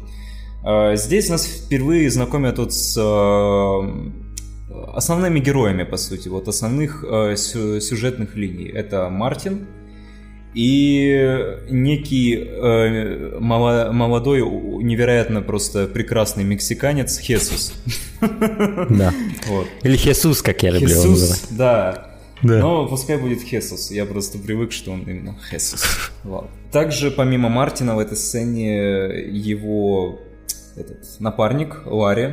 Ларри, да, по-моему, зовут, да. чернокожий. Да. У них э, вот после вот этого вот медлительного начала, где э, свет падает вот просто и э, рассеивается по капоту автомобилей, безусловно, красивые сцены. Вот. Ну, кстати, по, как раз-таки по капоту Хисуса самого, да, где вот он да. сидит и наблюдает за Мартином. Хотя мы еще не знаем, за кем конкретно он наблюдает. Да-да-да, мы, мы не знаем, за кем конкретно, вот именно. То есть э, вообще поначалу непонятно, э, почему этот парень mm-hmm. наблюдает за ними вообще. За копами. Да, за копами. За А от копов обычно прячутся. Да-да-да. То есть, а он так прям скрытно-скрытно наблюдает э, то, как они патрулируют улицу. Точнее, я не знаю, как это назвать, они просто стоят. Да. Вот. Э, в принципе, в Toll to Die много кто просто стоит неподвижно. Да. Но ладно. И у них начинается диалог именно не у Хесуса с этими двумя, а у Ларри с э, Мартином. А, да. В, в чем он там заключался? Они вроде... Да, он... Они говорят о женщинах. Они говорят о женщинах, Они говорят о женщинах. Да. О том... Ну, хотя, как говорят, Мартин слушает, впитывает то, что говорит ему Ларри. Да, Мартин um... вроде ни одной фразы не сказал в этой сцене, или я... Практически нет, кажется, ни одной. Да, он так вроде что-то, а, м, я... Да, да, вот так вот. My kind of man, my man. Да-да-да. Серьезно, это вот, это как, я не знаю, это чисто классический рефтовский протагонист. Да. Это, это, это Джулиан, это драйвер, да, это вот чистый вот такой вот, Именно. как вечный протагонист, Клод из GTA 3, не да, знаю. Да-да-да-да. Э, значит, Варя э, разглядывает э, фотографии своей подружки и говорит, я ее прикончу однажды, или типа того. Mm-hmm. А, да. Я так понимаю, и там дальше мы уже узнаем, что он, э, ну, естественно, уже женатый человек, у него вроде как есть да. дети. Э, и... Не, он говорит это прямо в этой сцене, Да-да-да. он говорит, что она завиделась ко мне домой. Да-да-да, я... она звонила ему домой, э, она, в общем-то, создает дискомфорт, вот эта его подружка. Да. И что, что, что зацепило меня в его словах, даже не то, что как он это пересказывал, да, конкретно, ну, э, как бы э, непосредственно сама семантика, возможно, этого момента, а именно то, что куда он заводит в итоге этот, этот свой, э, то есть к какому, как он это резюмирует. Он говорит, что женщина это ультимативное зло. Да. То есть он, по сути, да. перекладывает ответственность своего члена на женщин. То есть, ну, как бы, от, своя похоть, он как бы на них. Потому что я, я ничего не могу сделать, чувак. Я буду ебать их все время. а, но они зло. Он, да, они он, нас, он даже как бы, говорит, видит Господь, я не могу остановиться. То есть он э, просто вот э, в том, что он не может остановиться, вот просто прекратить все это дерьмо, там ради своей семьи, он просто не может остановиться. Все. Но женщины зло. Как бы вот Мгм. так вот выходит. Его логика, Да. в принципе. Это интересный вообще способ начать сериал, опять же, потому что это первый, ну так скажем, окей, назовем его диалог, да? Мгм. Потому что, возможно, Мартин сказал пару слов, я уже я не помню. тоже не помню, честно говоря. Я даже вот сейчас перед собой мотаю. э, Но он, он ничего, по-моему, не сказал просто так на него эту смотрит, вот просто смотрит на этого э, шоколадного Причем, парня. что интересно, в его в его реакциях это то, что он не просто смотрит. Майлз Теллер это очень талантливый актер, а, и по его реакциям можно прочитать очень много. Во-первых, он продолжает патрулировать, kinda, да, так э, в таком в режиме такого автопилота. Он смотрит по сторонам. В то же время иногда он поглядывает на Ларри, а, типа, ну, как бы отвлекаясь на его, скажем, то, что он ему пытается донести про женщин. И в то же время ты видишь, что это уже не первый раз, когда он слышит это от Ларри. Типа, мы уже это проходили, я знаю, что сейчас Ларри будет говорить, и есть в его взгляде что-то такое, что типа, его не удивляет ничто из того, что говорит Ларри. То есть он уже это слышал, возможно, не знаю. Либо, ну, и, и есть какая-то динамика между ними, она очень хорошо читается здесь, Да-да. несмотря на то, что Мартин не произносит ни слова. И мне очень нравится, Говоря вот, э, опять же, я, я, я буду на эстетике очень много отвлекаться а, в конце диалога, Слушай, в говорит, случае что с Рефном женщина... в основном речь идет об эстетике как раз, потому... Ну, Толто Дайнек, мне кажется, это довольно глубокое произведение. Да-да-да. Конечно, кто-то сейчас слушает это, прям выплюнет Не, в рот, не, там, я не знаешь, знаю. я одновременно и согласен, и не согласен. Я не то чтобы не согласен, я скажу так, это самое прямолинейное высказывание Рефна, Мгм. это самая его прямолинейная и понятная работа, но при Мгм. этом видно, что мысли он какие-то закладывает в это все. Да. Да. Тут, тут много чего, мы это распакуем. Да. А, но э, вот этот кадр, наезжающий на Майлза Теллера, я его абсолютно уважаю. Э, уважаю, конечно, тоже, но и обожаю. А, он у меня на аватаре стоит, этот кадр с Мартином и ВК. И вот я, я просто обожаю, как он на- наезжает. То есть э, важно понимать, что вот этот, вот этот прием наезда камеры, да, он клевый. Да, все знают, он клев, но далеко не все умеют его применять. А, Я вот все чаще и чаще начинаю занима- замечать вот этот момент в фильмах, что многие просто не знают, куда его вставить. Порой они вставляют его просто так, или я не знаю. И эстетически просто он как-то не работает. И, и с, с точки зрения энергии, не знаю. Но он просто не работает. И когда ты смотришь, ты думаешь, окей, он пытается что-то сильно сделать, но он не может это сделать. У него нет калибра вот этого, да, Да, видения. да, да, да, да. Вот не у каждого режиссера есть глаз, который может понять, когда надо применять такие моменты. И вот этот наезд на Мартина это один из лучших наездов вообще, что я он, видел. он, Просто- во-первых, добавляет вообще в целом динамики. То есть у- еще со времен неонового демона у Рефна он прям ну, очень плотно эксплуатирует этот прием э, с наездом камеры. И Да. казалось бы, самый вообще простой прием, который вот, вообще можно как бы в чем-либо использовать. Сейчас, не знаю, фильмы, они ну, допустим, вот блокбастер рядовой, там вообще какие-то невероятные сложные математические пролеты. Э, вот это все. Там уже, по сути, краны программируемые это все делают. А Потом еще при помощи CGI там вообще какие-то невероятные ракурсы и всевозможные пролеты делают. А здесь э, динамику создает именно вот такие вот простые вещи. И они создаются именно вот за счет того, что до них используется. То есть, а до них используется просто вот обычная статика. Или Мгм. наоборот, последовательность вот таких вот э, простых приемов. И э, это круто, потому что это пришло как бы по сути из аналогового кинематографа, а Рефн, он как бы, ну, человек уже цифровой эпохи, по большей части, и он Да. успешно шагнул в цифровую эпоху. Он конвертировал Да. себя очень успешно. Да-да-да, кон- успешно конвертировал, в отличие от Майкла Мана, кстати. Вот, на мой взгляд. Да, у Майкла, скажем так, у Майкла Ман, Майкл Ман, у него было много ступеней конвертации. Да-да-да. Но в итоге, я думаю, он себя хорошо конвертировал. Да, Линч, кстати, тоже, А. несмотря на свой возраст, я поражаюсь тому, как этот дедушка просто взял в цифровую Линч эпоху. вообще нечто новое изобрел. Да-да-да. Вот я помню, когда мы рекап делали, я немножко не до конца понимал, что ты имеешь в виду, да? А, как ты это говорил, пост... Метамодернизм ты имеешь в виду? Метамодернизм, да, возможно. Э, И не до конца это, но сейчас я с этим абсолютно согласен. Совершенно новое что-то изобрел там. А, но а, я думаю еще, почему этот наезжающий кадр э, так работает, это действительно, как ты сказал, из-за того, что до него было. Это статика. Мы очень долго наблюдаем абсолютно неподвижный кадр, и после этого неподвижного кадра, когда ты видишь наезжание, это как будто, знаешь, кто-то заходит в твое личное да, пространство. Да, да, да. Эффект усиливается вот за счет как раз... И ты такой, ух. То есть, то есть... Как раз за счет его контекста, да, усиливается Да, в фильме Рефна экшн-сцена — это просто наезд камеры, понимаешь? Потому что он тебя настолько доводит до вот этого состояния статики, ты настолько так прислушиваешься, что говорят герои, да, потому что он очень любит тишину и негромкие диалоги. В его фильмах, например, никто... Не, нет вот этих супер четко звучащих вот этих диалогов, записанных чуть ли не в какой-нибудь студии ADR добавленных, да, а у него такие очень-очень-очень органично звучащие всегда диалоги в фильмах, да, несмотря на то, что они могут быть стилизованно написаны, они очень органично звучат, сонически. А, и вот у него он настолько тебя приучивает к определенному ритму, что потом вторгнуться в твое личное пространство, и ты такой, ух, блядь, как будто ты смотришь самую эффектную экшн-сцену, а на самом деле это просто он наезжает на лицо Майлза Тейлера. Вот. И после этого у нас вот этот первый... Вот до, сериала я думал, как, каким будет опенинг, да? Будет ли опенинг О, вообще, да, у нас я вот были думал. с тобой разговоры, типа, Да. вообще, чем оно будет. И у нас был- была мысль, типа, вот было бы круто, если бы каждый раз э, был какой-то такой универсальный опенинг, в котором бы разная музыка использовалась, вот разные такие треки.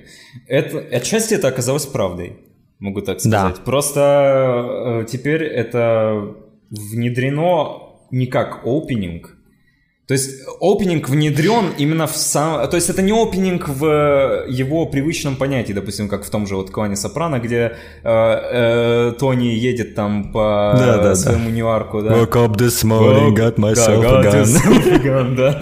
Вот. Это забудьте вообще. Или там, допустим, настоящий детектив какой-нибудь взять, там... э, Да, да. э, После детектива да. сколько этих одно- однообразных да, было опенинг, э, господи. Честно говоря, для меня э, опенинг э, настоящего детектива это единственная положительная черта. Да, тебе не понравился первый сезон? Мне не понравился ни один сезон, так скажу. Окей. Вообще. Нет, третий вот я даже не смог доживать его, настолько он резиновый. А, но первый, да, я большой фанат, на самом деле. Ну, это Но не важно, это да. вкус, вкус. У нас Да. вкусы, вот у нас очень с тобой интересный э, момент, что во многом совпадают, но во многом прям э, просто э, категорично. бывает, да. Категорично. Возможно, нас с тобой стоит сделать рекап э, первых двух сезонов детектив. Хотя для тебя это будет пытка, наверное. Знаешь, я не против. Ну, посмотрим, посмотрим, Посмотрим, куда да. мы. мы. Этот э, подготавливали уже Да, мы сколько? сколько подготавливали, еле собрались, тут еще куча... Ладно, все, Да. давайте сосредоточимся на сериале, потому что много так можно Ну, опенинг, опенинг, он, я, я понял, о чем ты, да. То есть сам опенинг, он вплетен в динамику непосредственно сторителлинга, да, да. он не разрывен от него, но при этом он является опенингом внутри этой динамики. То есть это не просто сериал продолжается, и мы видим титры, это определенным образом сделанный монтаж, да, который как бы работает и внутри самой серии, и в то же время является, выполняет функцию опенинга, да, и мне очень нравится этот подход. На самом деле я не уверен, что у меня было такое даже предположение в голове, что он может так сделать, да, а, ну, меня просто очень интриговало, вау, рефен и опенинг, это как-то у меня не, ну, не срабатывало в голове, особенно если это повторяющийся, да, о какой-нибудь опенинг, я думаю, ну, рефен не может такое сделать, и в этом плане я оказался, думаю, прав, потому что рефен действительно, он, рефен и однообразие, ну, это просто, да, это как, я не знаю, Не, не, несовместимые вещи, он все время любит себя переизобретать, он любит смотреть в будущее, он не любит останавливаться на что-то, повторять что-то, поэтому у нас нет драйва 2 до сих пор, да, А, и вот это, то, как он стилизовал, особенно, возможно, вот этот первый опенинг мой вообще самый любимый из всех стилистически, вот как Он, вот да, они едут. И музыка очень крутая. Вот я, я, Очень я, я- я нуарный. почему сказал, что мы оказались правы и нет, потому что каждый раз действительно разное звуковое сопровождение. В принципе. Да. В принципе, это подпадает под эту категорию. Вот. И как тебе шрифт вообще, вот это вот Too Old to Die Young, который появляется, Шрифт- вот сам, сам субтитр, Шрифт, мне да. кажется, он взял... э, вообще, у Рефна вот в последний... Вот начиная с «Неонового демона» образовался такой вот стиль by NVR. Вот это вот... э, Его вот это вот ин- инициалы NVR. И... А ты знаешь, что это началось как э, вообще как такая, ну, инсайд-шутка такая немножко? То есть это началось потому что, ну, то есть он мир моды показывал, Да. и он говорит, это мир вот этих логотипов, вот этих парфюма, да, и всего такого. И поэтому он там тогда, как в качестве, возможно, ну не то что Стеба, но ты понимаешь, о чем я. В качестве такой инсайд-шутки он это да. сделал, лого. И, судя по всему, оно настолько ему понравилось, что он начал, он применяет его теперь в своем личном сайте, который так и называется by NVR. Да-да-да. Да? Вообще, вообще вот это вот NVR, это мне напоминает, вот как раз к слову о миру моде, это все очень похоже на логотип и в Сен Лоран, или как там называется. Вот-вот-вот, я вот говорю, прям, оно оттуда да, и родилось. оттуда и родилось. И он это эксплуатирует и здесь. Причем э, именно вот все, что касается и, по отношению к его персоне, то есть NVR, NVR. Uh-huh. Но оно плавно потом перетекает вот как раз уже в логотип Too Old to Die Young. То есть используется тот же шрифт, используется uh-huh. в принципе похожий прием. Но единственное здесь вот э, заметил, вот э, каждый вот каждое слово, оно по-разному, короче говоря, э, под разными наклонами находится. Ну вот. да, то есть too old to die young, то есть там, по-моему, по 45 градусов они да, идут, да, да. а последнее слово, оно идет горизонтально. Да, да. И, кстати, by NVR, по-моему, еще использует сам логотип и в конце каждой серии. А, и почему я думаю... То есть в данном случае он на серьезных щах это подает, в отличие от Неонового демона, где это была такая, ну, стилистическая вещь, которая обертывала вот этот его взгляд на моду, да? да. Там это как бы... Но почему я думаю, это здесь работает в данном случае на серьезных щах, да? Mm-hmm. Потому что, по сути, Рефан и родил этот сериал из своей реакции из своей конкретной реакции на то, что творится в Америке. Поэтому это by NVR, да. да? Поэтому я думаю, это работает.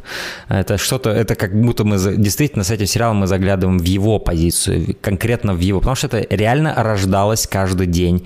Новые сценарии, новые повороты сюжета, да. да? Причем события в реальном мире, скорее всего, также влияли на э, сценарий. Да, это да. обязательно. И... Я, вроде они даже об этом говорили в интервью, что вот э, у них была да. комната сценаристов, то есть вот был Рефн, потом Э, была вот эта вот была, девушка, да, девушка которая... которую «Мир Дикого Запада» писала, и еще кто-то вроде. Кстати, эту девушку ему посоветовал, точнее, вообще девушку в сценарную, э, в их э, в сценарную комнату, так скажем, э, ему посоветовал нанять э, его ментор и, можно сказать, духовный отец Александр Ходоровский, да. который ему на Таро э, сказал, что типа тебе не хватает женщины в твоем составе. И, на ему? И, и это... Да, а, точно, да. Блин, интересно. И, а, и опять же в самом сериале много про Таро. Да, А, ну и каждый эпизод много. называется. Вот, э, собственно, что говорить, э, что Рефн очень прям вот, вот все, что в его жизни происходит, он как, короче, типичный дислексик. Он, чтобы вот поговорить с тобой на какие-то темы, он использует язык кино, язык картинок. Вот. И как раз вот ему, видимо, захотелось рассказать всем, что вот, смотрите, вот мы с Ходоровским тут, короче говоря, тут на Таро и женщины, ну, вы поняли, да? Да, да, да, мои мысли. Вот, в принципе, почему бы и нет? Но далее, вот после этого замечательного опенинга у нас первого, да, то есть mm-hmm. мы увидели опенинг, мы поняли, как это будет выглядеть, и у нас уже мрачная довольно-таки сцена, потому что, опять же, мы не знаем, что ожидать от Мартина. То есть мы видели трейлер, мы понимаем, что Мартин это киллер, да, то есть помимо того, что он э, полицейский, да, что что-то неладное с этим парнем, что-то он делает, да, ну, как на полставки, что-то чем-то мрачным он занимается, да. Mm-hmm. Э, и вот они вроде бы представители закона, один говорит, что женщина это зло, и когда-нибудь я эту шалаву нахуй убью, а второй как бы заочно убийца, да, какой-то. А в итоге оказывается, что они оба были убийцы. И вот мы видим такой уже мрачный облик, да, вот этой Америки, где даже полицейские, вот этот последний бастион, да, по сути, правопорядка, они все коррумпированные, они все, по сути, как демоны в обличии ангелов, они, да? Они все отмороженные, и Ларс фон Триер, да, абсолютно согласен в принципе. И, и, и, и, и город ангелов, казалось бы, но эпизод называется «Дьявол», да, и да. тут ребята два дьявола, по да. сути, два Вообще, да, как раз вот к слову о неонуаре, потому что mm. как раз все персонажи здесь по всем канонам именно традиционного нуара, то есть нету mm. ни, ни одного положительного персонажа, то есть ты всех можешь одинаково ненавидеть. Да, и в то же время у многих из них есть и положительные качества, да, то есть это, это моральная грань, она очень серая и размытая, да. да, и ты сам выбираешь, то есть герои более похожи на настоящих людей. Да. И вот эта сцена, где они останавливают симпатичную девушку, да, она по, так, такой настоящий, мне кажется, несмотря на то, что это очень такой жанровый эпизод во многом, да, да? особенно его финал. Но вот этот, э, вот это конкретно, вот эта сцена, я прям ощущал, как будто я четвертый там стою, потому что подобного рода вещи я kinda видел. Ну, то есть, я не хочу сказать, что я видел, как полицейские, да, такое делают, но я видел, как на улицах нечто подобное происходит, когда все начинается очень безобидно, mm-hmm. но медленно, медленно и не всегда это кончается плохо, я, я, стоит заметить, не всегда это кончается чем-то ужасным, но вот этот момент вот этой вот опасности, которая висит в воздухе, и она медленно себя раскрывает, не сразу, и постепенно только люди вокруг начинают, вау, это что-то что-то что-то злое здесь назревает. Да-да. И вот то, как он с этой девушкой общается, как это было очень правдиво и реально пугающе реально. Да. Вот, как он на нее смотрит, это его взгляд, это кошмар просто. Да, и вот здесь, кстати, вот эти вот э, его э, излюбленный прием Рефна э, с выдерживанием пауз здесь вот как раз создает угу. дополнительный саспенс, на мой взгляд, потому что вот то, как оно медленно, плавно вот перетекает, вот везде их диалог, из вот uh-huh. обычного, вот, ну, типа вот когда полицейские тебя стопорнули на дороге, оно uh-huh. вот э, потихоньку так перетекает в э, нечто более злобное, явно с, да. со злым умыслом. Ну, вот даже как я видел, как орудуют гопники какие-нибудь, да, или еще кто-нибудь, кто медленно начинает раскручивать человека на дай мне денег, и я тебя оставлю в покое, или дай мне телефон, да, да то есть это не всегда происходит, чувака отпиздили где-нибудь э, за углом, это часто происходит именно так, чувака медленно убеждают в том, что он должен дать что-то, угу. да, как будто он все время должен был что-то дать, даже если не знал этого. Да, и в данном контексте, в данной сцене вот эти традиционные паузы, они становятся не стилистическим излюбленным приемом Рефна, а они становятся элементом реальности таких ситуаций. Угу. То есть как раз-таки эти паузы, они создают реальность здесь. То есть Референс создает очень стили- стилизованные у него все фильмы, да, но конкретно в этой сцене это даже и не воспринимается как стиль. И я думаю, в этой сцене, я думаю, ни у кого, даже у самых обычных зрителей, мне кажется, не было претензий к тому, что между строчками диалогов есть какие-то паузы, потому что настолько она естественно развивается, да, эта сцена из-за ее правды. Вот. Да, это одна из тех сцен, которая вот э, не вызывает э, у тебя вот ощущение какой-то затянутости, затянутости, потому что, ну, в принципе, люди в реальной жизни, они тоже так ну, долго подумают, прежде чем... Ну, оказавшись в такой ситуации, они ну, да. долго подумают, прежде чем что-то сказать. Тем более это хрупкая девушка, которая ничего не сможет сделать по сути. И когда ты смотришь эту сцену, ты понимаешь, что эти копы два, они могут с ней сделать что угодно. Вот реально, что угодно. И никто не найдет, потому что они знают, как замести следы, потому что они копы, черт побери. А, и по сути, копы здесь, ты видишь, это как самые опасные преступники. Это те люди, которые знают, как уйти от правосудия. А, кто, кто хуже отморозка? Отморозок в одежде копа. Действительно. А, вот. И вот в контексте предыдущей сцены, контекст этой сцены, он еще сильнее усилится, потому что до этого мы видим, как Мартин так стоит, и мы еще не знаем, какой Мартин человек, да, да. он ничего не сказал еще. Он стоит просто так, реагирует, даже не реагирует на то, что говорит Ларри. А Ларри говорит очень много плохих вещей про женщин. И вот в контексте этого мы понимаем, что Ларри это такой чувак, который, ну, он сейчас, он, он может ее куда-нибудь увести и, и сделать с ней много плохих вещей. Но мы все еще надеемся, что Мартин хороший парень, и что вот он сейчас придет, увидит, что здесь происходит, увидит, что он до нее докапывается, да, потому что он сначала там с ее документами куда-то ушел, ушел, да, а, он возвращается, и мы как будто надеемся, что Мартин скажет, эй, чувак, давай остановись, дай ей уехать, да? Mm-hmm. Но нет, Мартин этого не делает. Наш главный герой нашего фильма, да, он не делает этого. Он говорит, да, делай, как он сказал, давай ему деньги.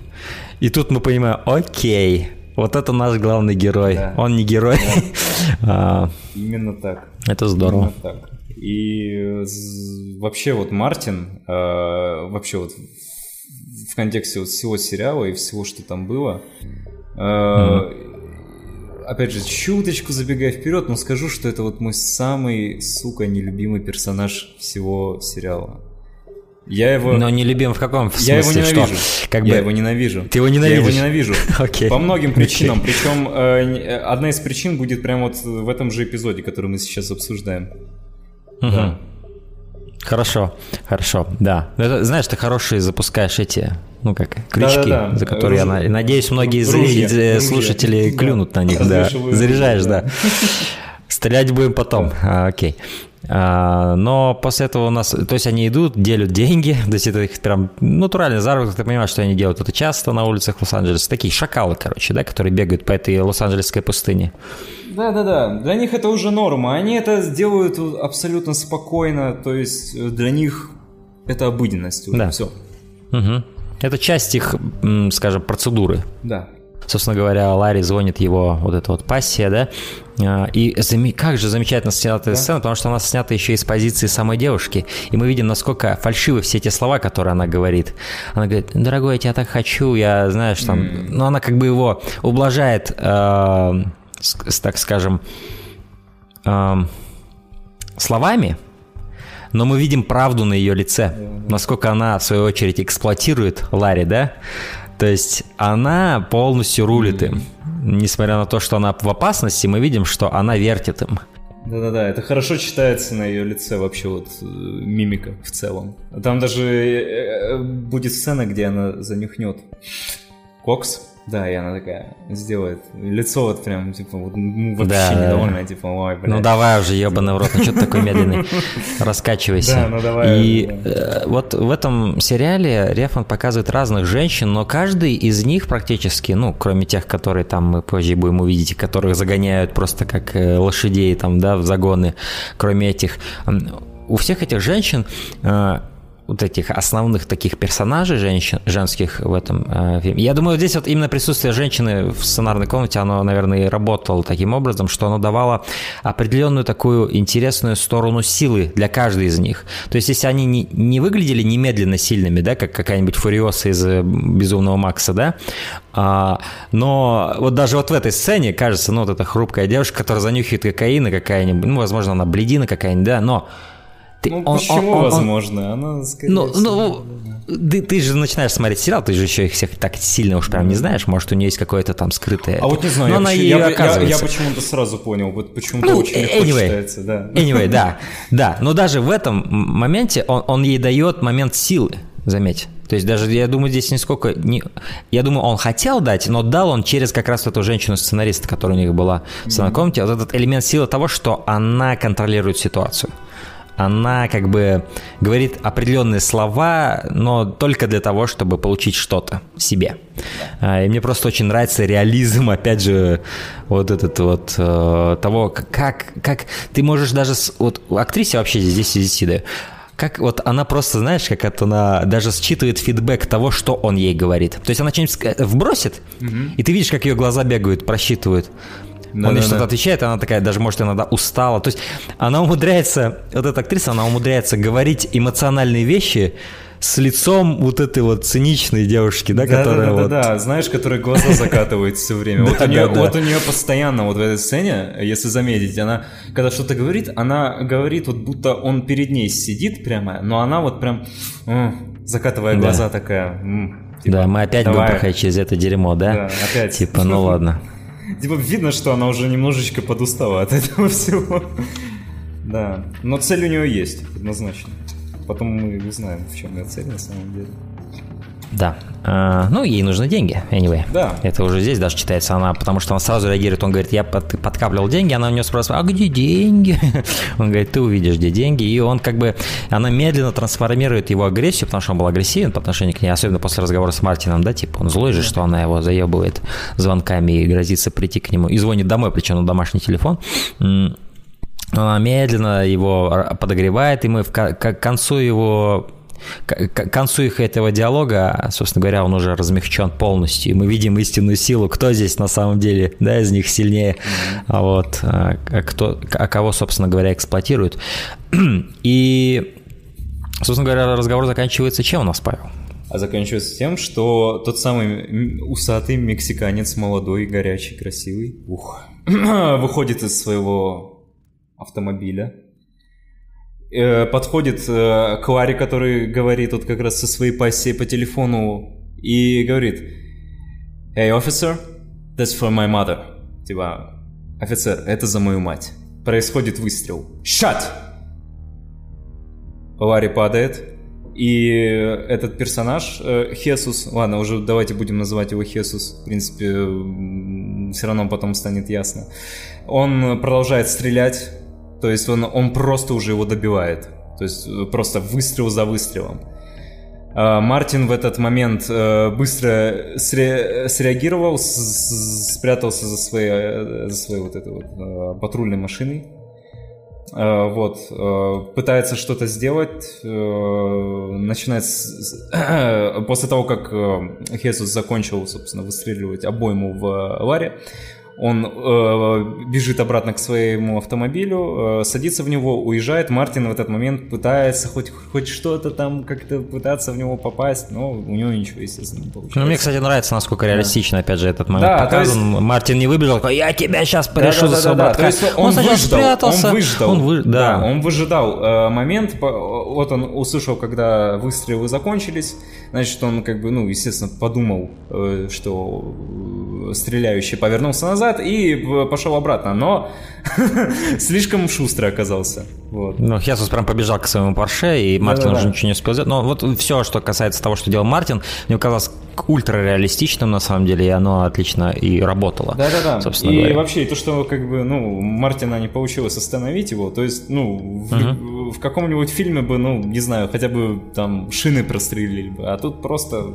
Или там, знаешь, как э, любят там стекло заднее выбили, да, или да, еще да, да, да, да, Еще пока... был бы момент, где Хесус там наклоняет голову, да, чтобы еще крупным было... планом это все показать. Да. Нет, здесь нам, здесь уже точка зрения э, как раз Мартина, Мартина показывается. Да. И как раз э, на, это, на этом э, как раз вот начинается, в принципе, сериал, я думаю. То есть это ключевое такое, одно из ключевых событий, именно которые мы наблюдаем непосредственно. То есть и, что самое забавное, оба еще не знают, что им суждено встретиться позже, гораздо позже, что они повязаны очень многими вещами. Да, да, По разным причинам да, они этого не да, знают. Да. И вот этот гидрант весь в крови. Да, да, и классный этот... кадр только что хотел отметить. И да. вот эта вот раскладушка да. Авария. Да. да, лежит там его. Последняя секунда его жизни, да. да, и сзади Хесус к нему приближается. Да, такой прям классная фотография очень. Да молодой, э, горячий мексиканец подкрадывается сзади к э, шоколадному парню. Ух. Там есть очень интересный кадр сразу после этого, а, где, собственно говоря, мы видим как бы отражение внутри помещения от окна, стоящего в коридоре, и при этом мы видим такой кадр почти тилт-шифт такой фотографии, как вот, знаешь, изометрически на то, что происходит на улице снизу, и люди неподвижно сидят там. Да. А, и, получается, как будто гигант стоит рядом с неподвижными фигурками людей, но на самом деле это настоящие люди. То есть очень интересный кадр. Не уверен, что конкретно в нем можно прочитать, но он мне очень запомнился, я помню. А вот почему ты думаешь, что здесь действительно вот, ну, Рефн мог какую-то мысль заложить, что ее надо читать? Ну, почему нет, как бы, да? Да, с другой стороны, нет? почему нет, ну почему да? Ну, я опять же не знаю, да, то есть я не, вот. я, не, я не могу говорить за это, у меня нет какого-то прочтения, но это просто очень интересный кадр. Да, Возможно, про, это просто очень про, интересный кадр. Да, но вот именно, что тут, опять же, в случае Toll to the Young очень многое стоит все-таки рассматривать как а, именно красивый кадр. Именно то что, то, то, что создает определенное ощущение внутри тебя. Знаешь, просто То даже есть... в интересах подкаста я хочу тыкать во все и проверять, да, да, да если да, там ну, что-то. Ну, Возможно, это, ты да. что-то сможешь не, не, не, сказать. я поэтому, поэтому задал этот вопрос. То есть да. Э, мне просто стало интересно, почему. Вот. Да, да, ну я да. вот видишь, у меня нет версии, но это просто очень интересно, потому что люди явно неподвижны, и им явно дали дирекцию вообще не двигаться, чтобы они были маленькими фигурками, казались. Да, да, да. И mm. причем э, Рефн очень часто эксплуатирует вот этот момент. То есть э, вообще то есть э, мужчины, женщины. Я, я сначала думал, что здесь какой-то есть, ну, Рефн закладывает какой-то стоический образ. Uh-huh. И типа мужчины, они, ну вот все время такие непод, неподвижные, прям грозные стоят. Uh-huh. Но на деле, как бы у него все персонажи, так или иначе, ну, максимально ну, статичные. Даже вот... Они очень uh-huh. ограничены в движениях. Ну, э, точнее, да. у них э, движения вот, макс, вот сведены к минимуму. Есть... Ну, я думаю, Рефан тут э, руководствуется очень простой философией. Угу. Он отсекает все лишнее для того, чтобы эффект того, о чем говорится и что происходит, доходил до тебя максимально неразбавленным какими-то раздражителями, да. Угу. А, вот То есть он, он, он пытается делать так, чтобы ты был погружен именно в персонажей. Несмотря на то, что он, возможно, может что-то красивое делать вокруг них, да, mm-hmm. с точки зрения композиции, он всегда заинтересован в том, чтобы ты как бы не был отвлечен от чего-то. И что интересно, потом происходит этот кадр с другой стороны, уже с перспективы улицы, да? Да. А, и они все так же неподвижны. Они, они абсо- просто они замершие. абсолютно неподвижны. Они как фигуры, понимаешь? Да. Это, причем у меня первое, вот впервые, когда я увидел вот это вот все, вот этот кадр, мне показалось, что это вот как картина какая-то. Знаешь, типа Это- просто вот они очень вот максимально статичны. То есть вот э, я не знаю, сколько у них попыток ушло, чтобы снять, что вот прям ни единого движения. Но там Да. действительно, там вот никакого даже вот, вот ни малейшего, вот просто ни малейшего, просто статика. Все. Они как фигуры. Как застывшие Возможно, картины. их уже в постпродакшене как-то отрезали, да, потому что этот кадр довольно легко отрезать. То есть он трехслойный, тут три этажа. На втором слое Мартин у нас перемещается с его начальницей, да, а верх и низ, по сути, очень легко отрезать, да, и за просто статически как бы сделать. Возможно, но я не знаю. Да, по- Да, тут понимаешь. сложно понять, но в любом случае это очень-очень странно и очень интересно. А, И После это, этого это Мартина не раз будет допраш- встречаться, опять же. После этого Мартина допрашивают, и он очень так односложный, очень медленно отвечает на все эти вопросы а, по поводу, ну, стандартные вопросы, что произошло, что ты делал, да, то есть протокол и, все такое. И после этого интересный кадр происходит, где Мартин один сидит в раздевалке, и он так очень так с пренебрежением почти смотрит на нашивку на своем плече, где написано Лос-Анджелес Каунти Шериф, да, так с типа как я, я не знаю, что в этом конкретно взгляде можно прочитать, но я прочитал что-то типа как, как будто Мартин ощущает, что он в какой-то шкуре, которая не принадлежит ему. То есть и впоследствии в сериале этот момент будет развиваться, где Мартин будет все более и более неудобно находиться в форме полицейского. И как будто уже здесь зарождается вот этот момент того, что он, он, он понимает, что он притворяется кем-то, кем он абсолютно не является. А, И вот, вот этот просто его взгляд, да, падающий на его нашивку, он очень говорящий в этом плане, в плане его динамики, его персонажа. Вот. И Мне очень нравится По свет су- в этой сцене. Он прям такой очень тускловат. мгм. И, по-моему, не знаю, идеально подчеркивает вообще вот э, весь контекст вот этой сцены, что вот, ну, наверное, что-то в тот момент в Мартине поменялось после этого, скорее всего, я думаю.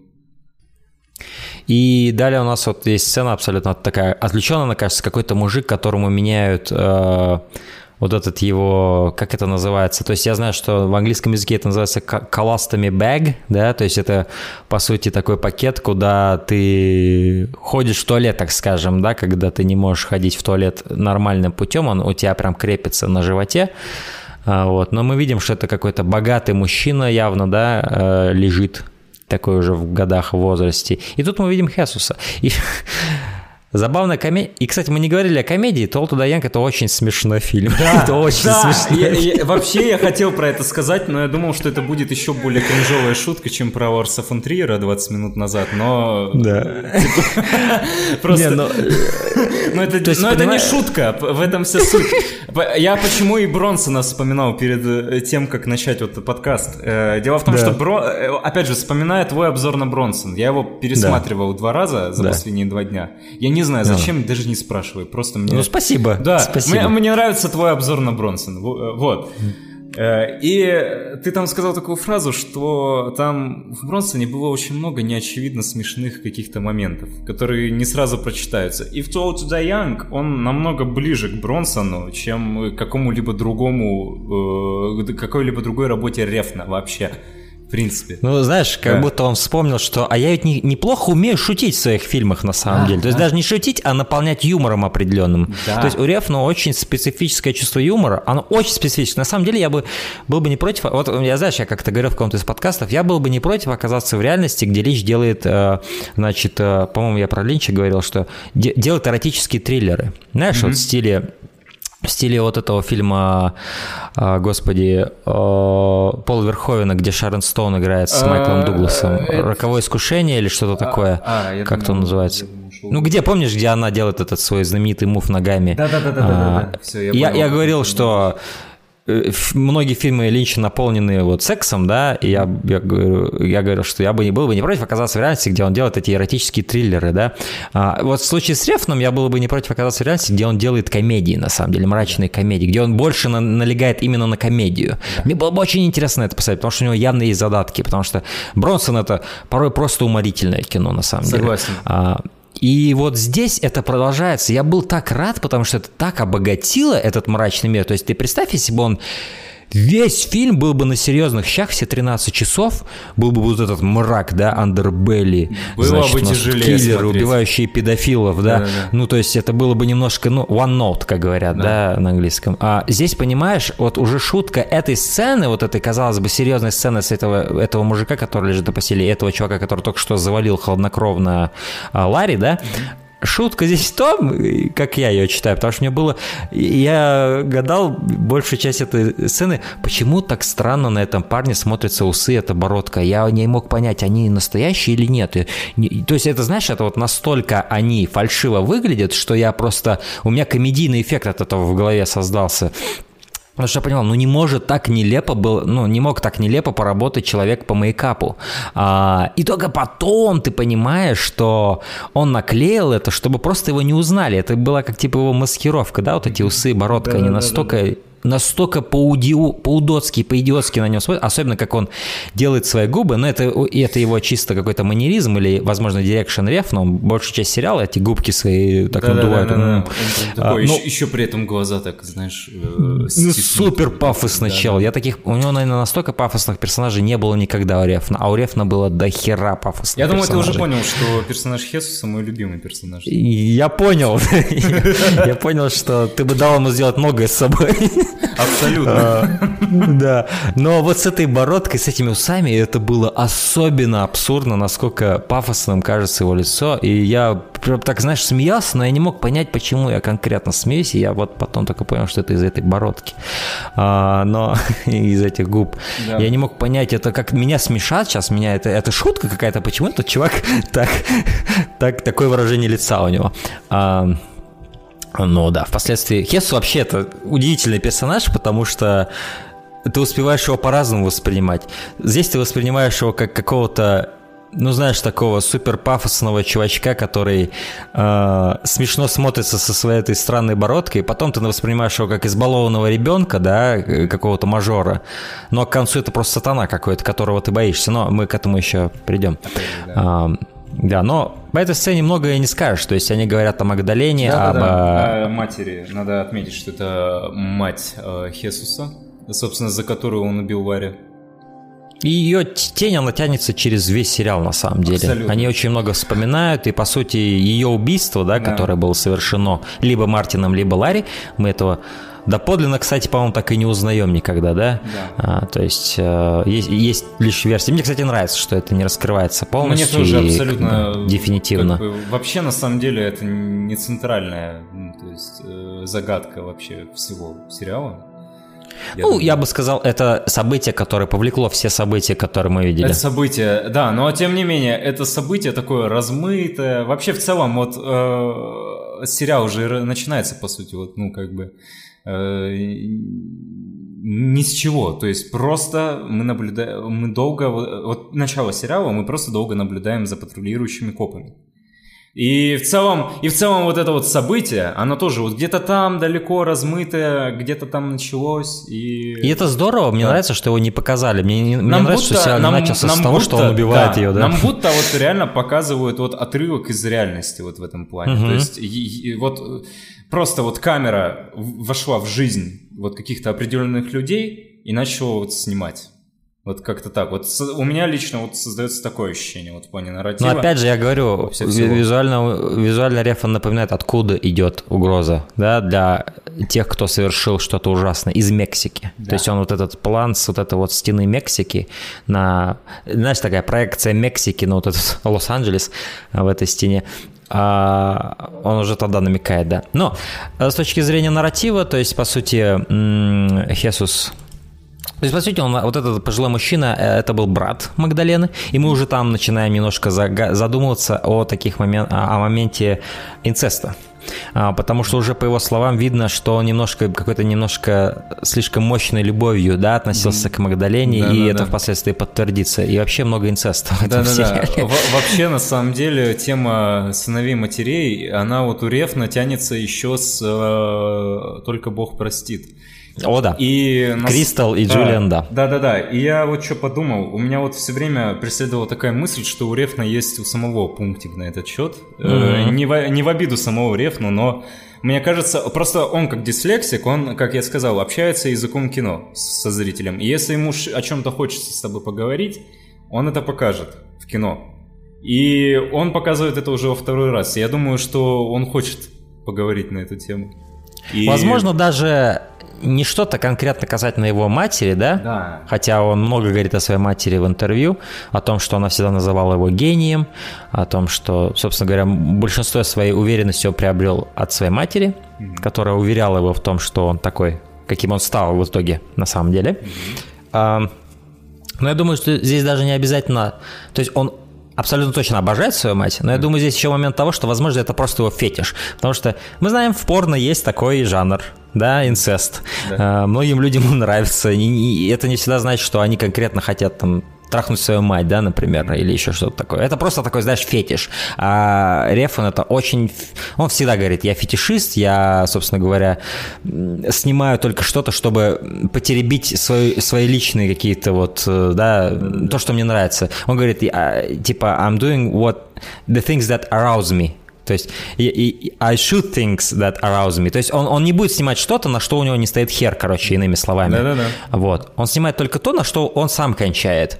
А, а дальше уже, ребят, вы сами смотрите, кончаете вы или у вас не, мгновенно пропадает эрекция, да? Вот, Но... вот. И как раз рефн, что только Бог простит, что здесь э, вообще не только вот касаясь темы там э, сыновей матерей, но вообще в целом вот о многих вещах – от которых он кончает, он хочет поделиться с нами.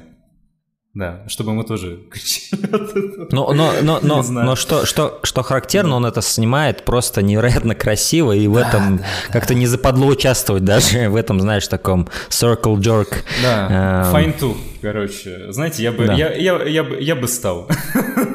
Знаете, просто мы неизбежно будем говорить об очень таких сексуальных вещах здесь. То есть вот э, Павел не против, чтобы Хесус с ним что-то сделал. Понимаете, мы будем погружаться в фетиш здесь. Ребят, 10 эпизодов мы будем говорить про такие вещи. Вот. Да, особенно а, пятый эпизод и, будет прям отдушенный лично для меня. И мне, и мне нравится, насколько этот сериал вызывает такие разговоры и насколько он провоцирует их. Потому да. что говорить о Толту Янг без таких вещей абсолютно невозможно. Ты будешь погружаться в эти фетиши вместе с Рефном. Это абсолютно бескомпромиссная вещь такая. То есть, если ты если ты отдаешься этому сериалу, то ты это как это реально как акт секса какого-то, вот реально. Ты, да, ты да. настоящий акт. Нам только вот. остается получить Но... удовольствие от этого, в принципе. Да, что, да. да. И вот мы сейчас это делаем во второй раз. Но э, с точки зрения нарратива, опять же, возвращаясь, то есть он показывает пистолет, которым он убил, да, да. и мне нравится этот момент того, что они его рядом с портретом потом впоследствии ложат, то есть это да. такое вот, как типа, этот пистолет, это теперь священная, священная реликвия. Хотя это, по сути, обычный пистолет, да, такой металлический, такой, ну, простой э, современный пистолет, это не какой-то там мушкет красивый или еще что-то. То есть он не убил его каким-то красивым оружием, да, чтобы потом положить рядом с портретом. Это именно обычный такой прагматичный выбор, такой 9-миллиметровый пистолет, да. Mm-hmm. И, ну, мне нравится, что вот это обычный предмет, он потом возводится до, до культового такого статуса. Это просто интересно, на мой взгляд. Да. Вот. Вот, я единственное не помню, чем э, кончается эта сцена, честно говоря. Ну, в ходе этой сцены он говорит ему, что, собственно говоря, я, мне снился сон, где я видел там, по-моему, Кого-то а, он видел, кто потом да, превратился в ангела. Да, и потом, что ему кто-то сказал, что к Хесусу надо относиться не как к племяннику, а как к сыну. Как к да, сыну. Да, да, да. Такое, и он говорит, что ты типа научишься говорить испанскому языку, ты будешь одним из нас, в общем говоря. А, то есть что до этого ведь Хесус был... о тебе позаботятся, как бы. Вот. Да, то есть Хесус был отсечен от всей этой картельской да, тусовки, он его мать хранила, так скажем, его от этого мира. Она, видимо, не хотела, чтобы он был частью этого мира, да. Она хотела, чтобы он выучился, чтобы он был там законопослушным гражданином и так далее. Хотя уже тогда она как бы, ну, мы впоследствии узнаем, что они там делали. А, но есть такое ощущение, что она kinda огораживала его от вот самого опасного Ну, это слоя, материнский да? инстинкт, я думаю, опять же, Да. отчасти. То есть, э, в принципе, ну, если э, как бы мать вот, ну, скажем так, э, из такой вот семьи, криминальной, скажем так, какой-то, то, ну, наверняка, это вот, э, типа, как, э, опять же, возвращаясь к Сопрано, я тут много буду Сопрано тоже вспоминать, э, то есть, как вот э, Тони своего сына тоже, вот, своих детей, в принципе, ну, вот, скрывал от них э, то, чем он на самом деле занимается. Вот. И, в принципе, ну, с точки зрения, опять же, родителей, ну, это было правильно. Хотя потом мы все-таки узнаем, что там, ну, она по итогу, скорее всего, поняла, что Да, да, Да. да, да. это невозможно. Но вот что касаемо Хесуса и его матери, еще что интересно, это то, что по сути смерть его матери для него это начало нового пути, его эволюции, который мы и видим в самом сериале. То есть Хесус эволю- эволюционирует по ходу сериала, и его эволюция она зап- запускается как раз из-за смерти матери. А, а- а, то есть некому больше охранять его от реального мира, да, А, и он должен туда прийти и завладеть им. Вот. А, Что он, по сути, и делает весь сериал. Ам, Далее мы видим сцену, где Мартин, по сути, э, пытается выйти на Дэмиан, одного из моих да? самых любимых э, персонажей этого сериала, Дэмиана. Э, Да, и как мы понимаем, то есть он через Ларри, видимо, получал, они вместе с Ларри работали, да, по вот этим темным делишкам, Да-да-да. но сам Мартин не выходил на прямой контакт с Дэмианом, и вот эта сцена около таксофона, она как бы показывает, что теперь, когда Ларри нет, Мартин хочет напрямую работать с этими ребятками который, собственно, и вообще вот весь этот весь этот вот саплот эм, вот с Дэмианом, да, и вот этим вот виджиланти движением, которое работает, да, в Лос-Анджелесе, а, это мне все дико напоминало Hotline Miami, чувак. Серьезно. это Кстати, какая-то такая вот- секретная вот сейчас- экранизация Hotline да, Miami. вот сейчас мне почему-то это Особенно вторая явно. часть. Вот, вот да, я даже, я вот все думал, что мне это напоминает. Вот сейчас Да. стало понятно. Я просто небольшой То есть- фанат Hotline Miami, но с первой части знаком, да, это действительно похоже на это все. Вот это особенно напоминает на самом деле вторую часть, потому что во второй части гораздо больше действующих лиц, и там вот есть прям вот эти вот группы само, м, скажем, виджиланти, которые сами себя создали, э, и которые занимаются вот этим вот типом мщ- отмщением, да, но менее благородным, чем в этом фильме, хотя и в этом фильме оно далеко от благородного, но так или иначе. А, и вот этот вот весь момент с этими виджиланти, которые в ночном Лос-Анджелесе мочат, да, отморозков, всяких педофилов и так далее, да, то есть в этом есть какое-то, вот то, что мне очень напоминает Hotline Miami, поэтому я думаю, вот, я не знаю, Рефан знаком с Hotline Miami, но Hotline Miami был порожден от, отчасти Я драйвом. думаю, да, потому что это, ну, Hotline Miami, Это факт, это ч- факт. часть, которая также повлияла на популяриза- популяризацию вот таких вот всех вещей, вот этой эстетики, скажем так, в современной поп-культуре. Вот. э, Один из столпов. То есть наравне с драйвом Hotline Miami это вот один из столпов как раз. Это в играх, я бы сказал, такой представитель, да. это вот именно, э, вот, вот именно, что это от лица игр. То есть вот драйв И что фильм, а- интересно, мы получаем такую змею Уробороса, или скорее мы получаем такое, как, знаешь, такое как... Ну, в общем, одно медиа отрикошетило в другое медиа, и другое медиа, в свою очередь, вернулось, да, в какой-то степени. Хотя можно уже рассматривать стриминг как новый медиа, да, куда, Да. опять же, полетело уже Hotline Miami и его влияние на Die Young. Я не знаю, есть ли оно реально, но, возможно, как-то подсознательно, может быть, оно все-таки там проявилось, вот в этой вот, э, в этом соплоте с Мне Виджиланти. хочется верить, что все-таки было. Я, я, я буду верить в это, да. Вот. Вообще, в целом, а, вот э, Дэмиан, вот э, персонаж, вот вообще, вот и все, кто его окружают. Один из лучших, во-первых, я тебя перебью, Да, извини, да. но хочу просто сразу сказать, один из лучших кастингов всего сериала. Согласен. И, кстати, интересный факт про актера. Он, э, его внешность, его внешность взяли для одного из персонажей Макса Пейна третьего. Черт, я знаю даже, что это Да, за персонаж. да. Это чувак изрезанный, которого Макс находит э, Да. в подвале, да, да, которому он дает потом Да, да, да, отомстить. Да, да, да. Я, я- точно. Я просто, я еще когда в трейлерах увидел вот это вот лицо, оно мне показалось Ага. знакомым. Я сразу пошел гуглить. И Блэд, на IMDb так. это был вот как раз Макс Пейн 3. Такой, да, точно, вот где я увидел. И какой же он фактурный, вот просто капец. Пиздец. Эти скулы, я люблю их да, просто. Да, да, и они, причем, они... не знаю, на самом деле, вот, э, вот будто это вот такой вот старомодный дьявол, короче говоря. Вот mm. прям вот, э, вообще вот эта вот музыка еще из 50-х, э, 60-х, э, которую вот они э, постоянно... Его проваливающиеся щеки эти да, прям его про... Он как череп. Он реально как дьявол выглядит. Вот в смысле, вот реально такой вот, и за счет вот, вот этого всего, как вот дьявол вот с вот этой вот, э, а, вот а, типичный вот такой вот американский дьявол, короче говоря, можно сказать такой вот старомодный прям. Вот я не, не могу сейчас объяснить почему, но вот я когда вот э, речь заходит про Дэмиана, мне э, вот в голову приходит да вот его это имя вот даже оно Да, что это вот старомодный дьявола. американский дьявол. Вот прям вот все, это вот все, что о нем, в принципе, надо знать. Да, его чер- черное абсолютно лицо, окрашенное неоновым светом в этой сцене, и его полухриплый голос, вот этот, да. просто великолепный голос у этого актера такой, и его спокойствие, и он абсолютно да. невычурный. Он, он и говорит. это все так, опять же, минимализм его черт и минимализм его поведения, он супер эффективен, и ты реально боишься этого чувака практически сразу, когда ты его видишь. Как раз из-за его спокойствия, возможно, да, ты да, боишься, из-за того, насколько Вообще, он Вообще, сочетание его внешнего вида, голоса и вот, э, вот этих вот диалогов и а, ограни... ну, таких вот э, отсутствие лишних эмоций, скажем так, в его голосе. Вот, это вообще прям идеально, просто. Это образ, который вот вбивается, и, по-моему, вот вообще никогда его не забудешь. Нет, ни в коем случае. Ни в Один коем из моих любимых персонажей и да, кастинг, да, да. опять же, повторюсь. То есть я, я вообще считаю, что весь кастинг безупречный у сериала. У меня нет ни одной претензии, ни вот серьезно, все подобраны невероятно круто. Но Дэмиан умудряется выделиться настолько это во многом, наверное, потому что этого чувака вот в кино, я думаю, я нигде не видел. Скорее всего, я его нигде никогда не видел. Вот серьезно. Кроме вот Макса Пейна, ну там понятно, почему я мог заби- забыть его. Там это все-таки отрендеренная версия его, да? да, а... Я тоже ни, нигде его не видел, но я надеюсь, что почаще буду его видеть. И вот что... этот э, помощник, он, он, он напомнил мне Майкла Джая Фокса. Помнишь такого актера чернокожего, здорового? Вот чем-то э, внешне мне его напомнил. Да, я, я даже понял, о ком ты. Я сейчас... Как его зовут еще раз? Майкл Джай Фокс. Джай именно. Майкл... А, Майкл Джей Уайт. Майкл Джей Уайт. Фокс нет, неправильно. А, Майкл Джей Уайт.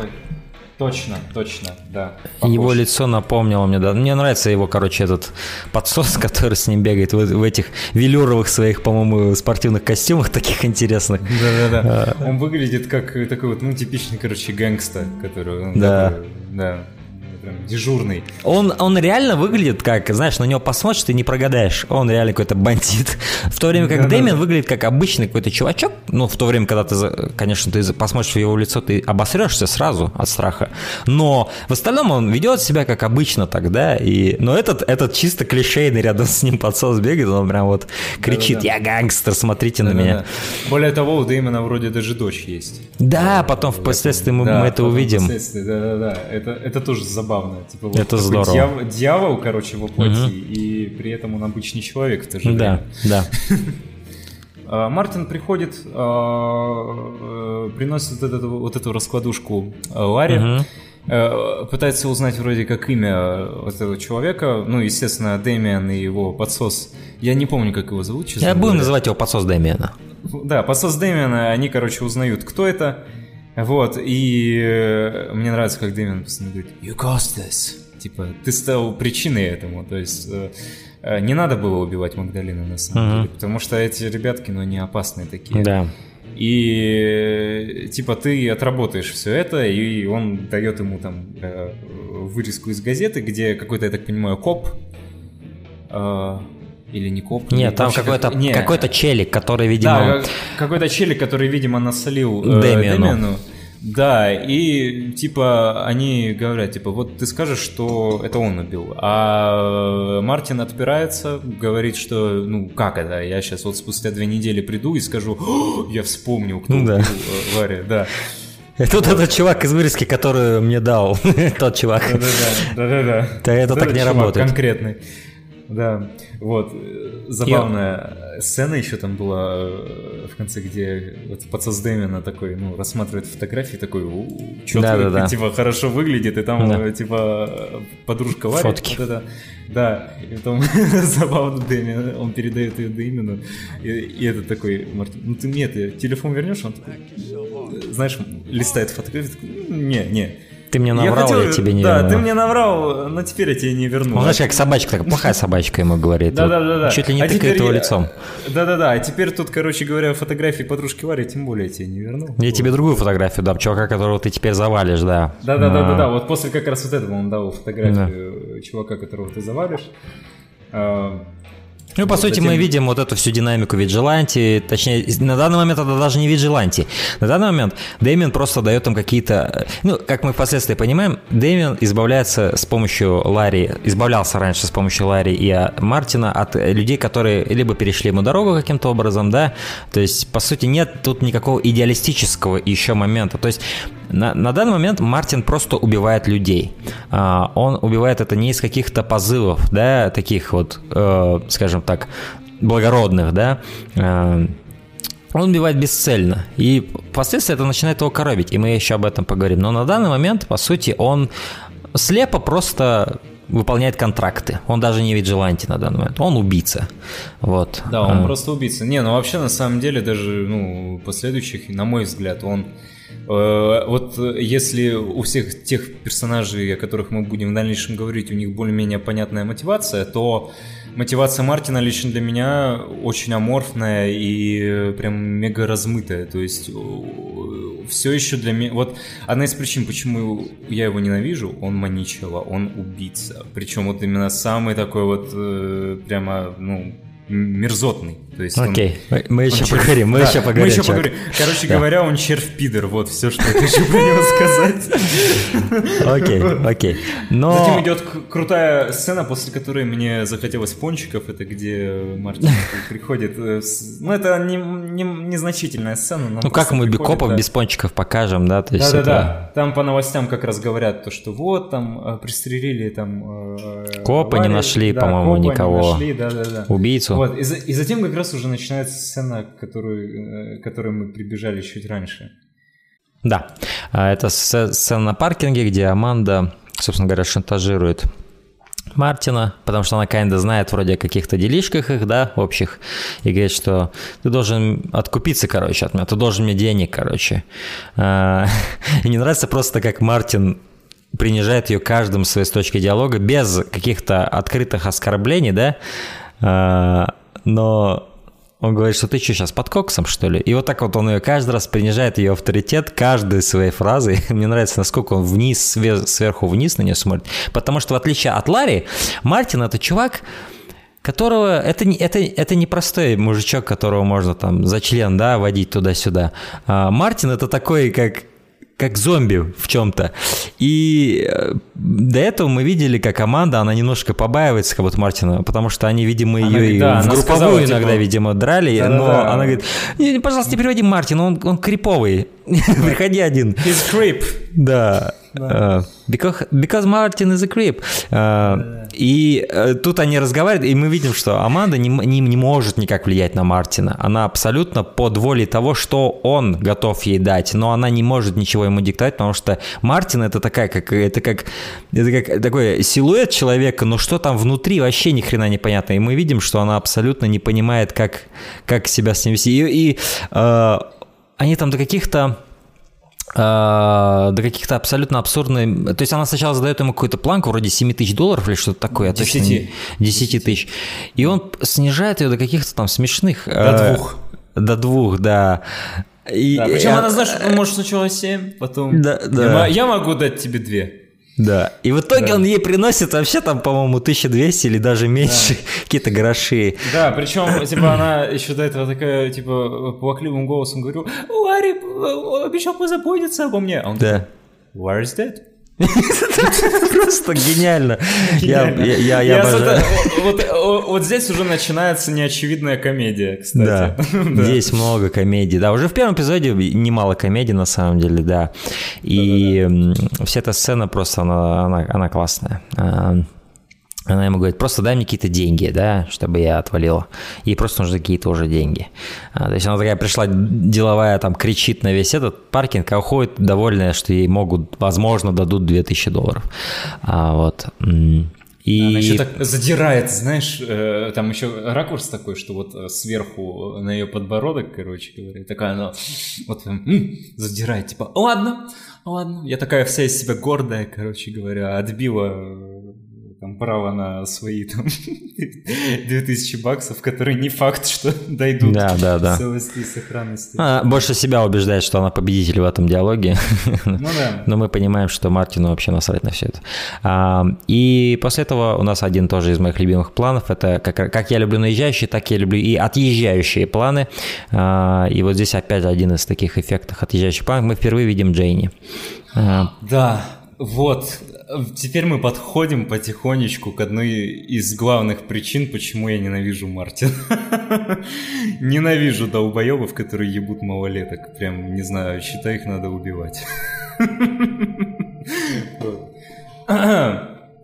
При этом у меня нет проблем, когда люди, допустим, там, дейтинг with, э, там, не знаю, короче говоря, с женщинами постарше. То есть uh-huh. мне интересно, можно, можно ли это как-то с точки зрения психологии объяснить, но uh-huh. вот факт, у меня лютое отторжение к Мартину, чисто из-за факта, что вот... Он... Знаешь, я на их отношения так смотрю, я, я не смотрю на это негативно по той причине, что Дженни это явно не простецкая, да, малолетка какая-то. То есть они более-менее я считаю, что она достаточно умна для, для Мартина.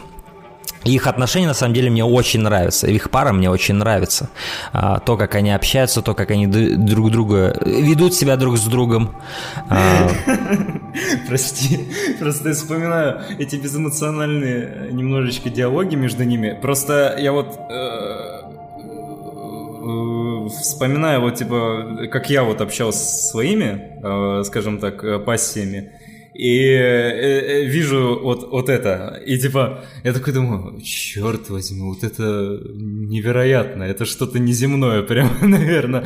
Вообще, как люди могут так общаться серьезно, так безэмоционально, так, mm. типа, в фильме Рефна такой может быть только. Да, да, да, да, это прям погружение в э, новый какой-то иной мир.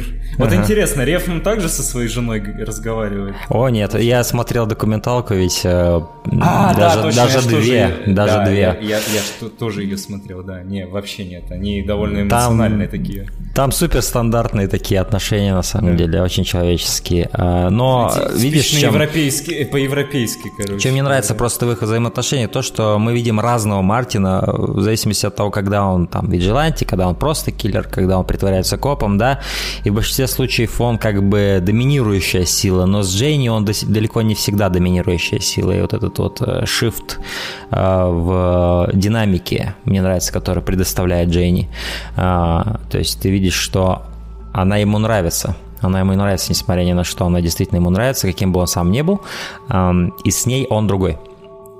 Вот.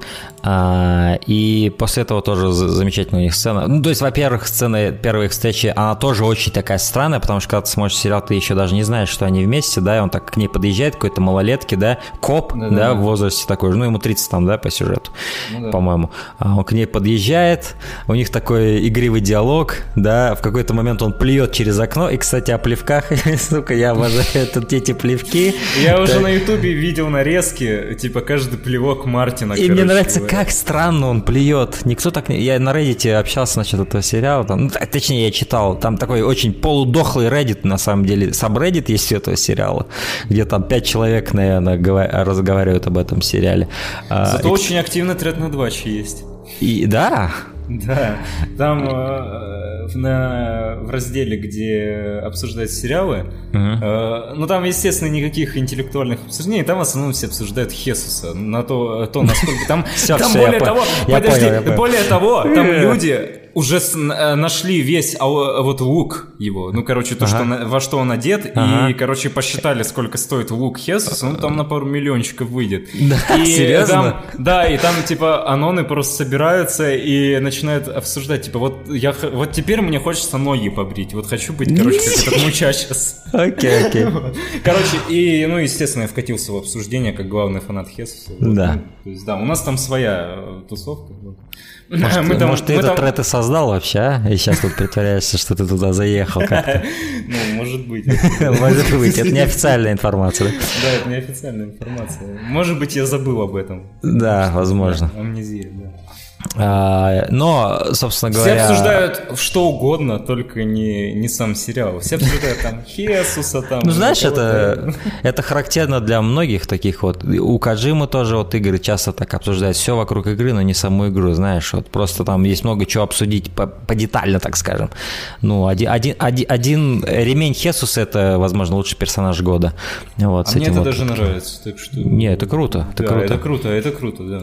Но плевки Мартина, опять же, к ним возвращаясь, а, там кто-то, я помню, написал, что я ненавижу, как Мартин плюет, типа, люди так не плюют, это очень как-то странно выглядит. А я писал, я обожаю, как он плюет, потому что мне нравится, насколько он это делает с каким-то презрением. И, по сути, почти каждый плевок Мартина это проявление, потому что сам Мартин, он обычно не говорит, я ненавижу это или я ненавижу тебя, он не, такими вообще вещами не, ну, не- у него в алфавите таких букв, они так не соединяются у него в приложении, чтобы он мог выразить свою эмоцию как-то, да, вербально. Но у него есть плевки, и вот в основном его плевки это такой индикатор презрения, да, когда Мартину что-то не нравится, возможно, или когда ему что-то противно. Вот. У него буквально, наверное, два плевка есть, которые не отвечают этой эмоции. Один плевок, когда он просто выходит из э, полицейского участка после уморительного, кстати, размена там с э, чуваком на ресепшене, типа, а что там, блядь, с гусями или с утками или с кем-то там? Он говорит, а утки сдохли, и уходит. А, И он просто плюет так. Но в основном вот это вот его... То есть этот момент, а- они его, кстати, специально придумали с рефном, с плевками, потому что, по-моему, это как типа дань того, что то ли ковбои плю- плюют сейчас, то ли вот этот таб- жевательный табак, то ли что. Есть какой-то вот э, в мифологии американского вестерна, возможно, этот момент с плевками, да, что ковбои часто плевались в этих фильмах. А, они, видимо, хотели, Рефон хотел это перенести, потому что сам Рефон говорил, что немалая причина, почему он закастил вообще Майлза Теллера, потому что он ему очень напоминает Элвиса Пресли. Его лицо действительно напоминает Элвиса Пресли. Он хотел более такого- того, да, более того, чуть дальше в, этой же, в этом же эпизоде это прям в лоб. Да, да. и, и он хотел американского героя себе в центр вот этого сериала, фильма. А, и вот этот вот момент с ковбойским плевком, возможно, он как раз и перекочевал просто из американских мифов сюда. А, но просто эта деталь меня дико, мне она очень нравится. То есть э, у, у Рефна в каждом фильме есть какая-то вот эта деталь, которая репетитивно повторяется. Например, вон «Легат for Gifts» это был поворот вот так вот, э, знаешь, как вот из-под э, плеча головы медленный, когда человек вот так медленно поворачивается, то есть он стоит спиной к камере, например, да, и он медленно поворачивает голову. И, кстати, здесь таких парочка сцен есть в самом сериале, но их гораздо меньше, чем в God Forgives в полуторачасовом фильме. Там вот этот был вот этот фетиш с поворотами, здесь фетиш с плевками, вот такими вот вещами, то есть этот момент А еще- репетатив. У тебя больше свинья сейчас получилось. Да, у меня очень сильно. Да, вот это- Да, ладно. Это- об, об этом я еще поговорю, и довольно скоро, кстати. А, но после этого, да, у нас сцена, то есть, э, кстати, он плюет да, в окно, она садится к нему, и мы еще даже не понимаем, что, что у них за динамика, но потом мы ее сразу понимаем, эту дина- динамику, когда он лежит там у себя на кровати, она к нему приходит в его же этой шерифской майке, рубашке. Да, Мы очень- всё прекрасно мне понимаем. Очень, мне, мне очень нравится, кстати, вот в этом кадре, во-первых, отдаление, опять же, очень круто. Причем вот, э, вот так вот в полупрофиль э, лицо Майлза, ну, голова Майлза Теллера. Э, и вот цвет его кожи и цвет вот стены сзади него. И вот, вот это вот все, оно вместе вот реально как- какую-то вот такую прям, не знаю, вот синергию очень интересную такую создает. Ну, стоит сказать, оператор сериала и фильма Дарюш Конжи. Это известный оператор, который а, работал над, например, у Майк, Микаэля Ханеки над «Забавными играми» ремейк 2007 года. А, работал над фильмом Дэвида Фенчера, а, собственно говоря, «Panic Room» 2002 года. Работал также он и с Романом Полански, и с Дэнни Бойлом. То есть, э, и, кстати, он же и снимал «Семь» Дэвида Финчера. А, И, по сути, это его первый такой вот э, ну, многосерийный форматный такой проект, да. да? Кстати, я и... думал, что это вот э, эта женщина-оператор из «Неонового демона». Просто видно, что Рефн да. как бы операторов ну, так контролирует. Серьезно. Да, он, да. А, он, он с ними очень сильно, очень Это не Роджер Диккенс. Это не Роджер Диккенс все-таки. А вот побыть Роджером Диккенсом с Рефном не получится по-моему. Не получится, нет. Ну и, видимо, здесь и не хотелось. То есть, я думаю, Дарью Шиконже было интересно э, глазами Рефна. Да, то есть, мне кажется, операторам, когда они работают с разными режиссерами, да, тоже интересно немножко, знаешь, как в свой микс добавить э, видение другого человека, да, и по- по-другому снимать через его дирекцию. А, и вот я помню, когда, на самом деле, этот момент с Дарюшем Конже, он был уже известен задолго до того, как э, мы увидели сам сериал. То есть это публиковалось как новость, что Реф он сотрудничает с Дарюшем Конжи, который снял 7. И я такой подумал, ебать, это будет охуительно выглядеть. И так оно и оказалось. Вот, как мы увидели впоследствии. Замечательный коллаб просто. А, вот. И здесь мы сразу Кстати, видим... про коллабы вот это, да. э, еще скажу, что, ну это опять же по моей части, что монтажеры звука у в the Young абсолютно те же, что были в него новом демоне, и в Только Бог простит, и в драйве. То есть вот э, я смотрел, просто вот мне чисто вот ради интереса я сравнивал, и там действительно вот э, звуком, вот весь Sound Department и э, Direction, такие вот вещи, они вот у Рефна с драйва особо не меняются, и это круто.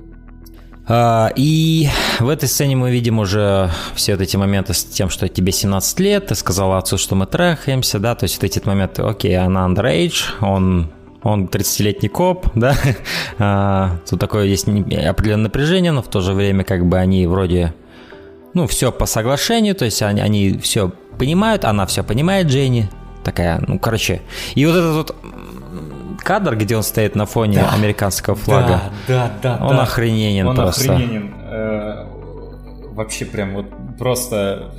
Э, а к слову о прямолинейности Рефна в этом сериале. Вот прям, ну, в лоб вот в лоб. В лоб, но при этом не вычурно. Ну не вычурно, но не вычурно, но при этом я очень рад, что он, знаешь, э, не уходит в дебри какого-то там символизма, как это было в неоновом демоне и так далее. И вообще, вот, то есть он очень просто высказывается, очень просто все показывает с точки зрения вот своей вот визионерской э, душонки, и при этом, блин, не вычурно не вычурно. И, да. по сути, я думаю, здесь этот... А, вот ты считаешь, для чего здесь был показан американский флаг вот э, сзади Майлза Тейлора? Вот это... в, чем, в чем его твердолобый символизм этого американского флага? Я думаю, это даже не твердолобый символизм, это уже окончательно указать, что перед нами вот именно white American boy. Вот прям типичный такой вот, э, прям вот, э, к слову, что, то, чего хотелось Ревну. Ему хотелось вот, э, ну, такого, типа, вот, как ковбоя. То есть вот именно American White Boy. И как раз вот э, здесь, мне кажется, чтобы уже ни у кого точно не осталось сомнений, он взял такой кадр. Это, по сути, что он делает? Это, знаешь, как вот есть раскраска, да? А, и там такой силуэт ковбоя, да? Или в данном случае силуэт Элвиса Пресли, возможно, да?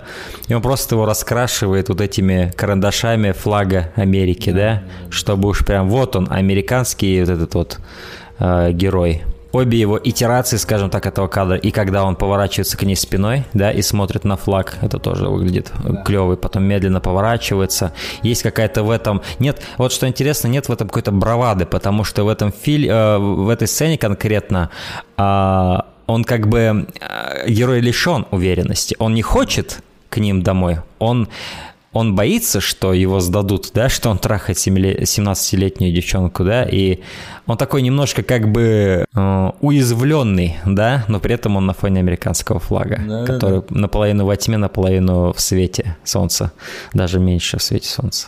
И, и есть что-то в этом такое... Как его достоинство, типа, знаешь, не знаю. Да, то есть да. это, знаешь, никакой бравады вот именно да, в этом не было кадре.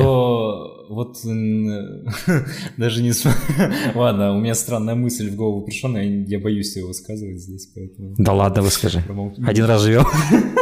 Нет, нет. А, вот ну, что я хотел сказать-то про Майлза Тейлера и э, Элвиса Пресли. Нет. Недавно же ходили мысли, что... Ой, новости, что, типа, вот он был в шорт-листе, там какой-то фильм про Элвиса снимают очередной. Вот. И был Маус Теллер, но его, к сожалению, не взяли. Вот это вот было досадно лично для меня. Ну, а этот фильм снимается сейчас без него, получается? Да, этот фильм сейчас без Майлза Теллера. Хотя он, а. у него были огромные шансы стать Элвисом. Но... Ну, вот я видел, как Майлз, э, Майлз Теллер приходил к Джимми Киммелу. Угу и, кстати, сейчас у него образ э, какого-то кубинского наркобарона, с которым он приходил как раз-таки на, в Каны и, и к Джимми Киммелу. Вот эти усы, вот эти полумилированный волос. Кстати, охренительно ему это все идет. Вообще роскошно выглядит чувак. А, и он там говорил, что я обязательно сыграю Элвиса Пресли. Он это говорил с большой уверенностью, и мне вот интересно, возможно, у него есть какие-то другие пути может это сделать. Быть, может быть. А, ну, вот, возможно, каким-то другим режиссером. Да. И и, и, и. В следующей сцене мы, по сути, видим прибытие в дом к, э, к отцу Дженни. Что скажешь по поводу дома? Во-первых, глаз, глаз я уже вижу да, сразу. Глаза, глаза. Глаз это у Рефна э, с неонового демона, это вот он везде Если зайти в его в Инстаграм, везде. Да, да. Твиттер, там везде глаза, и здесь глаз. Я это только сегодня да. заметил, когда пересматривал э, угу. эпизод. В первый раз я почему-то не обратил на это внимания. Ну, да. В общем... Ну, дом это чистый такой, знаешь, как э, сам дом это как, не скажу, что музей, но такое, знаешь, как собрание экспонатов, да, где, собственно говоря, отец, этот невероятный я не помню, как зовут отца, честно говоря. А, я тоже не помню, я знаю, я буду его просто Уильям Ну, это Билли Болдуин. Да. Это Билли Болдуин, Билли, мы да. будем так Билли. его называть. Билли Болдуин, и э, он невероятен. Этот чувак, Билли Болдуин, то есть его заб... Голливуд забыл его. Голливуд запомнил только из этих всех Болдуинах. Он, заби... он запомнил только Алика. Да. Но, возможно, секрет-то все это время самым крутым был Билли. Билли. Я не знаю. И Рефан откопал его, понимаешь? Да, как да. вот из со свалки его достал, сдул с него пыль, сделал ему эту безумную прическу, хотя он, по-моему, с ней и так он, ходит. Он с ней в ходит реальной в реальной жизни. Если посмотреть да. вот э, его последние фотографии, то есть э, он вообще да. вот ос- особо не, его как-то не прихорашивали специ, спецом для Too to Die Young, его вот именно вот таким вот привезли. Возможно, он хотел, э, чтобы в его сериале, в его фильме был Билли Болдуин, и он просто поставил туда Билли Болдуина. И и это, а... это было, это вот одно из лучших решений вот в плане каста. Вообще вот после да. Дэмиана это прям... Вот, наверное, вот у меня Пон... идет топ. Вот э, Дэмиан, угу. затем идет... А, погоди, Хесус? А Хесус? Хесус. Или Хесус вне чартов Хе- вообще, Хесус да? Хесус вне есть... чартов, он именно привлекателен э, больше не вот с точки зрения каста, а вот с точки зрения внешнего вида, понимаешь? Ну, угу. слушай, я тебе потом как-нибудь сыну с- скину ссылку на тред, там, короче говоря... Нет, ты мог просто сказать, я тебе как-нибудь сыну скину ссылку, и там бы уже люди додумали. Да-да-да. Чтобы я там увидел. Да. Ладно, про Хесуса мы еще успеем наговориться. И вообще, э, просто понимаешь, невозможно, когда Рефн так фетишизирует Хесуса, невозможно вообще не почувствовать какой-то э, прям, не знаю, эстетическое удовольствие от мужского тела, как вот от э, вот Ладно, короче, так, сейчас все. Да, сдерживайте свои оргазмы, мальчики. У нас будет шанс еще да, поговорить об этом. Да. Сдерживайте свои оргазмы, мальчики. Вот, давайте говорить про Билли Болдуина, потому что этот персонаж вообще абсолютно вот я не знаю, это гениальный каст. Вот у меня не, я, я не могу, у меня слов нету просто-напросто. Это я знаешь, как его тебе лицо, я могу немножко... его сочетание его вот этого вот его мимики, его лица, оно так подходит вот персонажу отца вот э, Дженни. Да, Дженни. Э, я не знаю, вот любо, я это один из тот из тех случаев, когда я не могу никого представить на месте вот этого вот персонажа. Ладно, я могу да. еще на месте Мартина кого-то представить, действительно, у меня так были мыслишки. А на месте... Но здесь такая определенная харизма, которую да, ничем да, не заменишь. Да, Это вот, вот именно харизма. Да, вот здесь именно харизма, и здесь вот она абсолютно вот стоит вот твердо. Вот очень Причем, твердо. знаешь, при всей его эксцентричности очень легко поверить в существование подобного человека. Вот реально, то есть такого эксцентричного чувака, который вот в искусстве, и вот он именно вот так себя ведет. Я, знаешь, я знаю похожего чувака. Я знаю похожего чувака, но он никак не связан с искусством, на самом деле супер далек от искусства, но он во многом похож по своей экстравагантности. Да. И наблюдать вот за персонажем Билли Болдена было просто сказка какая-то. Это просто невероятно. И, и тут еще присутствует, присутствует элемент, такой же элемент, как вот с Кортом Расселом в фильме Тарантино Death Proof. Death Proof да. это, это когда откапывают чувака, которого все забыли, и он выдает, сука, просто гениальный перформанс. Да, uh, и да, вот этот да. момент вот этой справедливости, он еще усиливает твою любовь uh, к персонажу и к актеру. Это вот момент восторжествования, э, что вот вот, знаешь, вот по сути Рефан сделал то же самое, что Тарантино с э, Куртом Расселом. Он как бы он просто всем, блядь, вы, вот куда вы смотрите? Вот он, он все еще может такое делать, а вы как бы, да, ну, да. вот так с ним, да, неуважительно. А вот у меня он будет, блядь, вообще самым охуенным. И я смотрел запись премьеры угу. лос-анджелесской, именно лос-анджелесской премьеры угу. фильма, где был весь каст, весь практически каст из таких вот важных персонажей. Угу.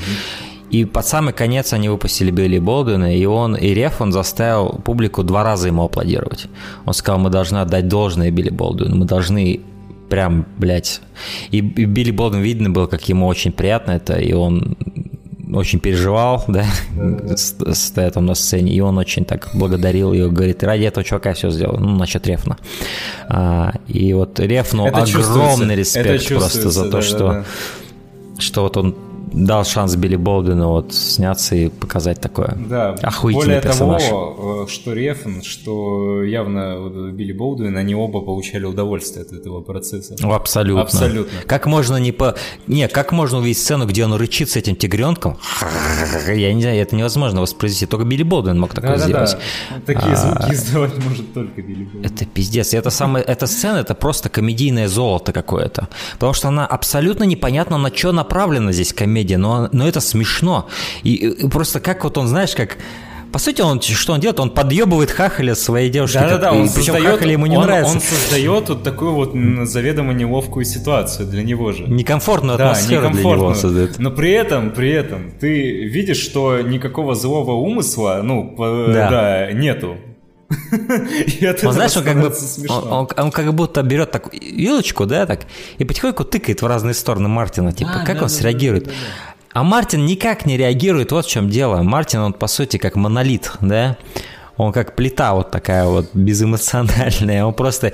И вот в этом, наверное, комичность этой сцены, что э, Билли Болден настолько экстравагантен и настолько вот он... Если бы я там сидел, я бы я не знаю, что бы со мной произошло. Прикинь, ты с девушкой встречаешься, забудь, что я там она underage и так далее. Просто с девушкой встречаешься, да. ты приходишь к ней, а вот ее отец вот такое с тобой делает. Ебать, я не знаю, я бы застрелился бы у меня. У меня, у меня кореш, э, мы с ним э, в одно время смотрели Tall to the Young, mm-hmm. вот, ну, он тоже ему нравится Рефн.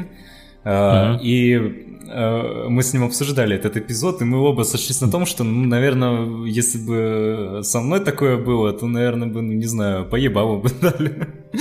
А, ну, короче... Поебалу отцу? Отцу, конечно. А. Не, ну, если бы отец был Билли Болдуином, конечно, нет, но... Вот. Ну, не знаю, я не уверен, что здесь есть за что дать поебалу. Ну, я бы скорее просто от самой... Не знаю, это внутри... Вот, когда я впервые смотрел, это вызывало вот внутренний испанский стыд, кринж, вот прям лютый, вот прям причем... И, честно говоря, от этой сцены я даже не знал, как к персонажу поначалу относиться. Но потом я, когда вот ну, посмотрел первый эпизод, я понял, что это а, вот это один из моих самых любимых персонажей вообще всего сериала. Это абсолютно великолепно. И, кстати, он уходит из этой сцены как Элвис между прочим. Да. То есть он начинает танцевать как Элвис и... А, Кстати, он, в этой сцене он говорит, что ты молодой, энергичный американский парень, Мартин. Ты, ты похож на Элвиса. Ты похож на Элвиса, да. И это вот да. как раз, наверное, то, что Рефн э, вот перенес из э, реальности вот эту фразу. Что... Причем причем он мало того, что он воспроизводит вот эти странные звуки рычания, mm-hmm. да, он еще очень так сексуально поглаживает и мнет э, этого тигра. тигра. Понимаешь? То есть, вот, вот, такие вот такие поглаживания, знаешь, такие как я не знаю, ну это просто гениально, я не знаю, это находка. Вся вот эта вот манеризмы все эти, то, что он делает с этим тигром, это, это, и это, еще это, вот это выглядит... Ой. Да. Блять, вот, да, вообще вот ни у кого так не получается, как у Билли Болдуина, да. Это да, факт. и это видно, видно, что он, видимо, часто пользуется коксом. Возможно, на это намек. Наверное, скорее всего. Это самое очевидное, я думаю, Да, и у него уже рефлекс э, сработал на это все, наверное. Эта сцена, она мне вернула вот как раз вот этот вайб э, Бронсона Рефна. То есть uh-huh, с, этого, с этой сцены, и на самом, вот именно с этой сцены я понял, что Рефн э, вот просто начинает делать э, некую такую э, компиляцию вот э, всего того, что у него отлично получалось вот раньше. И mm-hmm. я рад, потому что последние фильмы, ну вот начиная там с Драйва, по сути, ну не, еще даже с Вальгала Райзинг, э, они, ну, такие очень темные, по сути, мрачные. Ну, он выбирал ну, определенный тон, да. и он исследовал его, да? То есть он как бы не девиировался, да, да, во время. Они именно вот такие вот э, очень вот в этом плане, ну, в плане тона uh-huh. однородные все-таки, по большей части. Да, да, да. А здесь именно внедряются, и причем очень удачно внедряются, как, как и в Бронсоне, собственно, моменты вот этого вот э, темного и моменты вот такого чего-то разряженного. И uh-huh. как бы неочевидно кринжового и смешного.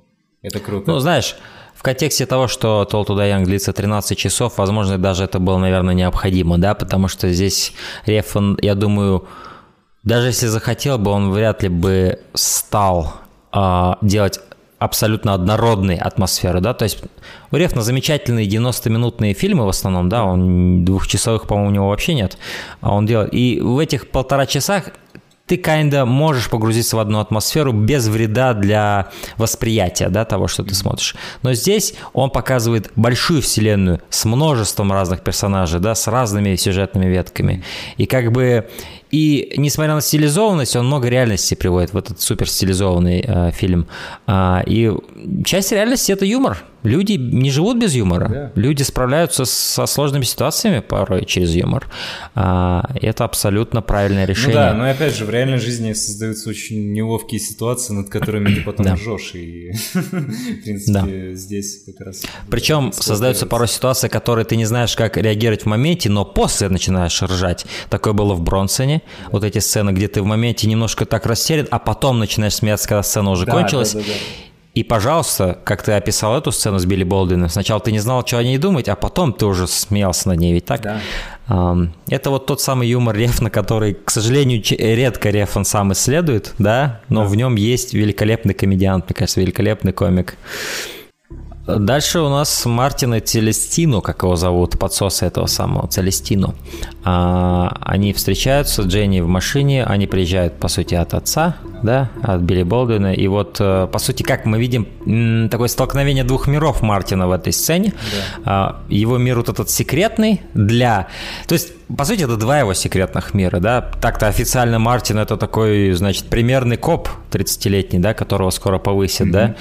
А, но у него есть две секретные жизни. Это вот Дженни, 17-летняя девушка, которую он потрахивает, а, и его братки, которые дают ему работенку убивать людей по ночам, да, когда он надевает этот свой худи, да, да, вот, и мочит людей, вот, э, за деньги. А, Причем, как мы впоследствии узнаем, делал он это не ради денег даже, а ради вот этого потаенного внутреннего желания убивать, которое он сам не знает, откуда происходит. Вот. И вот эти два его мира сталкиваются, два секретных мира Мартина.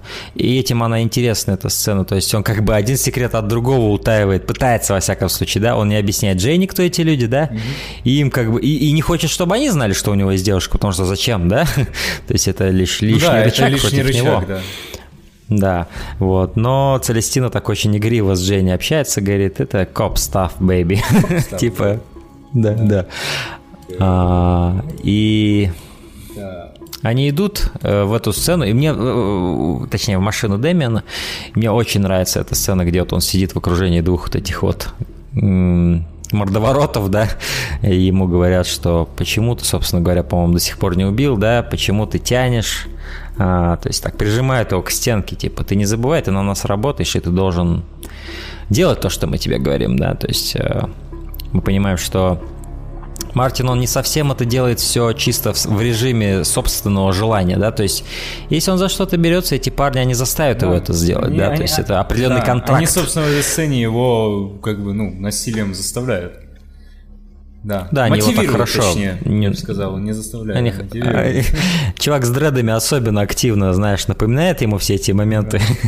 А, то есть они хорошенько так его размягчают. Очень мне это нравится сцена, потому что она, опять же, очень реалистично выглядит. В каком-нибудь другом фильме они бы отвели его куда-нибудь за в аллею вот. какую-нибудь. У нас была бы сцена, где его бьют ногами по животу. Нет, чувака садят в джип и немножко его мутузят. Вот Рефн вот вообще хватки Чуть-чуть. не теряет в плане э, того, как он показывает насилие, оно всегда причем очень такое резкое. То есть оно происходит вот как внезапно такой вот, да. Причем Рефан при всей его женственности, у него очень много женственных моментов в его поведении у Рефана, и он сам это не отрицает и говорит всем. А, и он очень заинтересован в женской стороне вообще природы, да, а, человека. И он, он считает, что у каждого мужчины есть внутри 16-летней девочки. Я думаю, он прав в этом. Просто каждый из нас эту девочку, кто-то ее там Ну, у нас он там э, скрывает да, сильно, кто-то нет. целый тред таких девочек, которые по Хесусу текут. Вот-вот-вот-вот-вот-вот. Но ты понимаешь, о чем я. А, и, и, и, и, а, но при этом, что я хочу сказать, Рефан, он, то есть, эм, он не потерял, как ты говоришь, хватки самого пушера. Он всегда умел показывать уличное реалистичное насилие. Да. Он это уже в пушере доказал, а потом подтвердил это в блидере, потом в пушер 2 и пушер 3 он это вообще отточил до нереального реализма. Ну просто, ну просто как жизнь ты смотришь. Да. А, и, собственно говоря, вот это даже простенькая сцена, где чувачка поколотили, но сколько в ней правды. Тебя никто не будет бить по лицу, тебя изобьют там, где не видно на тебе синяков. Тем более они понимают, что он коп, ему будут задавать вопросы, откуда эти синяки, что происходит, да? да? Поэтому они его поколотили немножко по торсу, как это обычно и бывает в таких ситуациях, вот эти вот братки, когда разбираются. Это все настолько классно, настолько...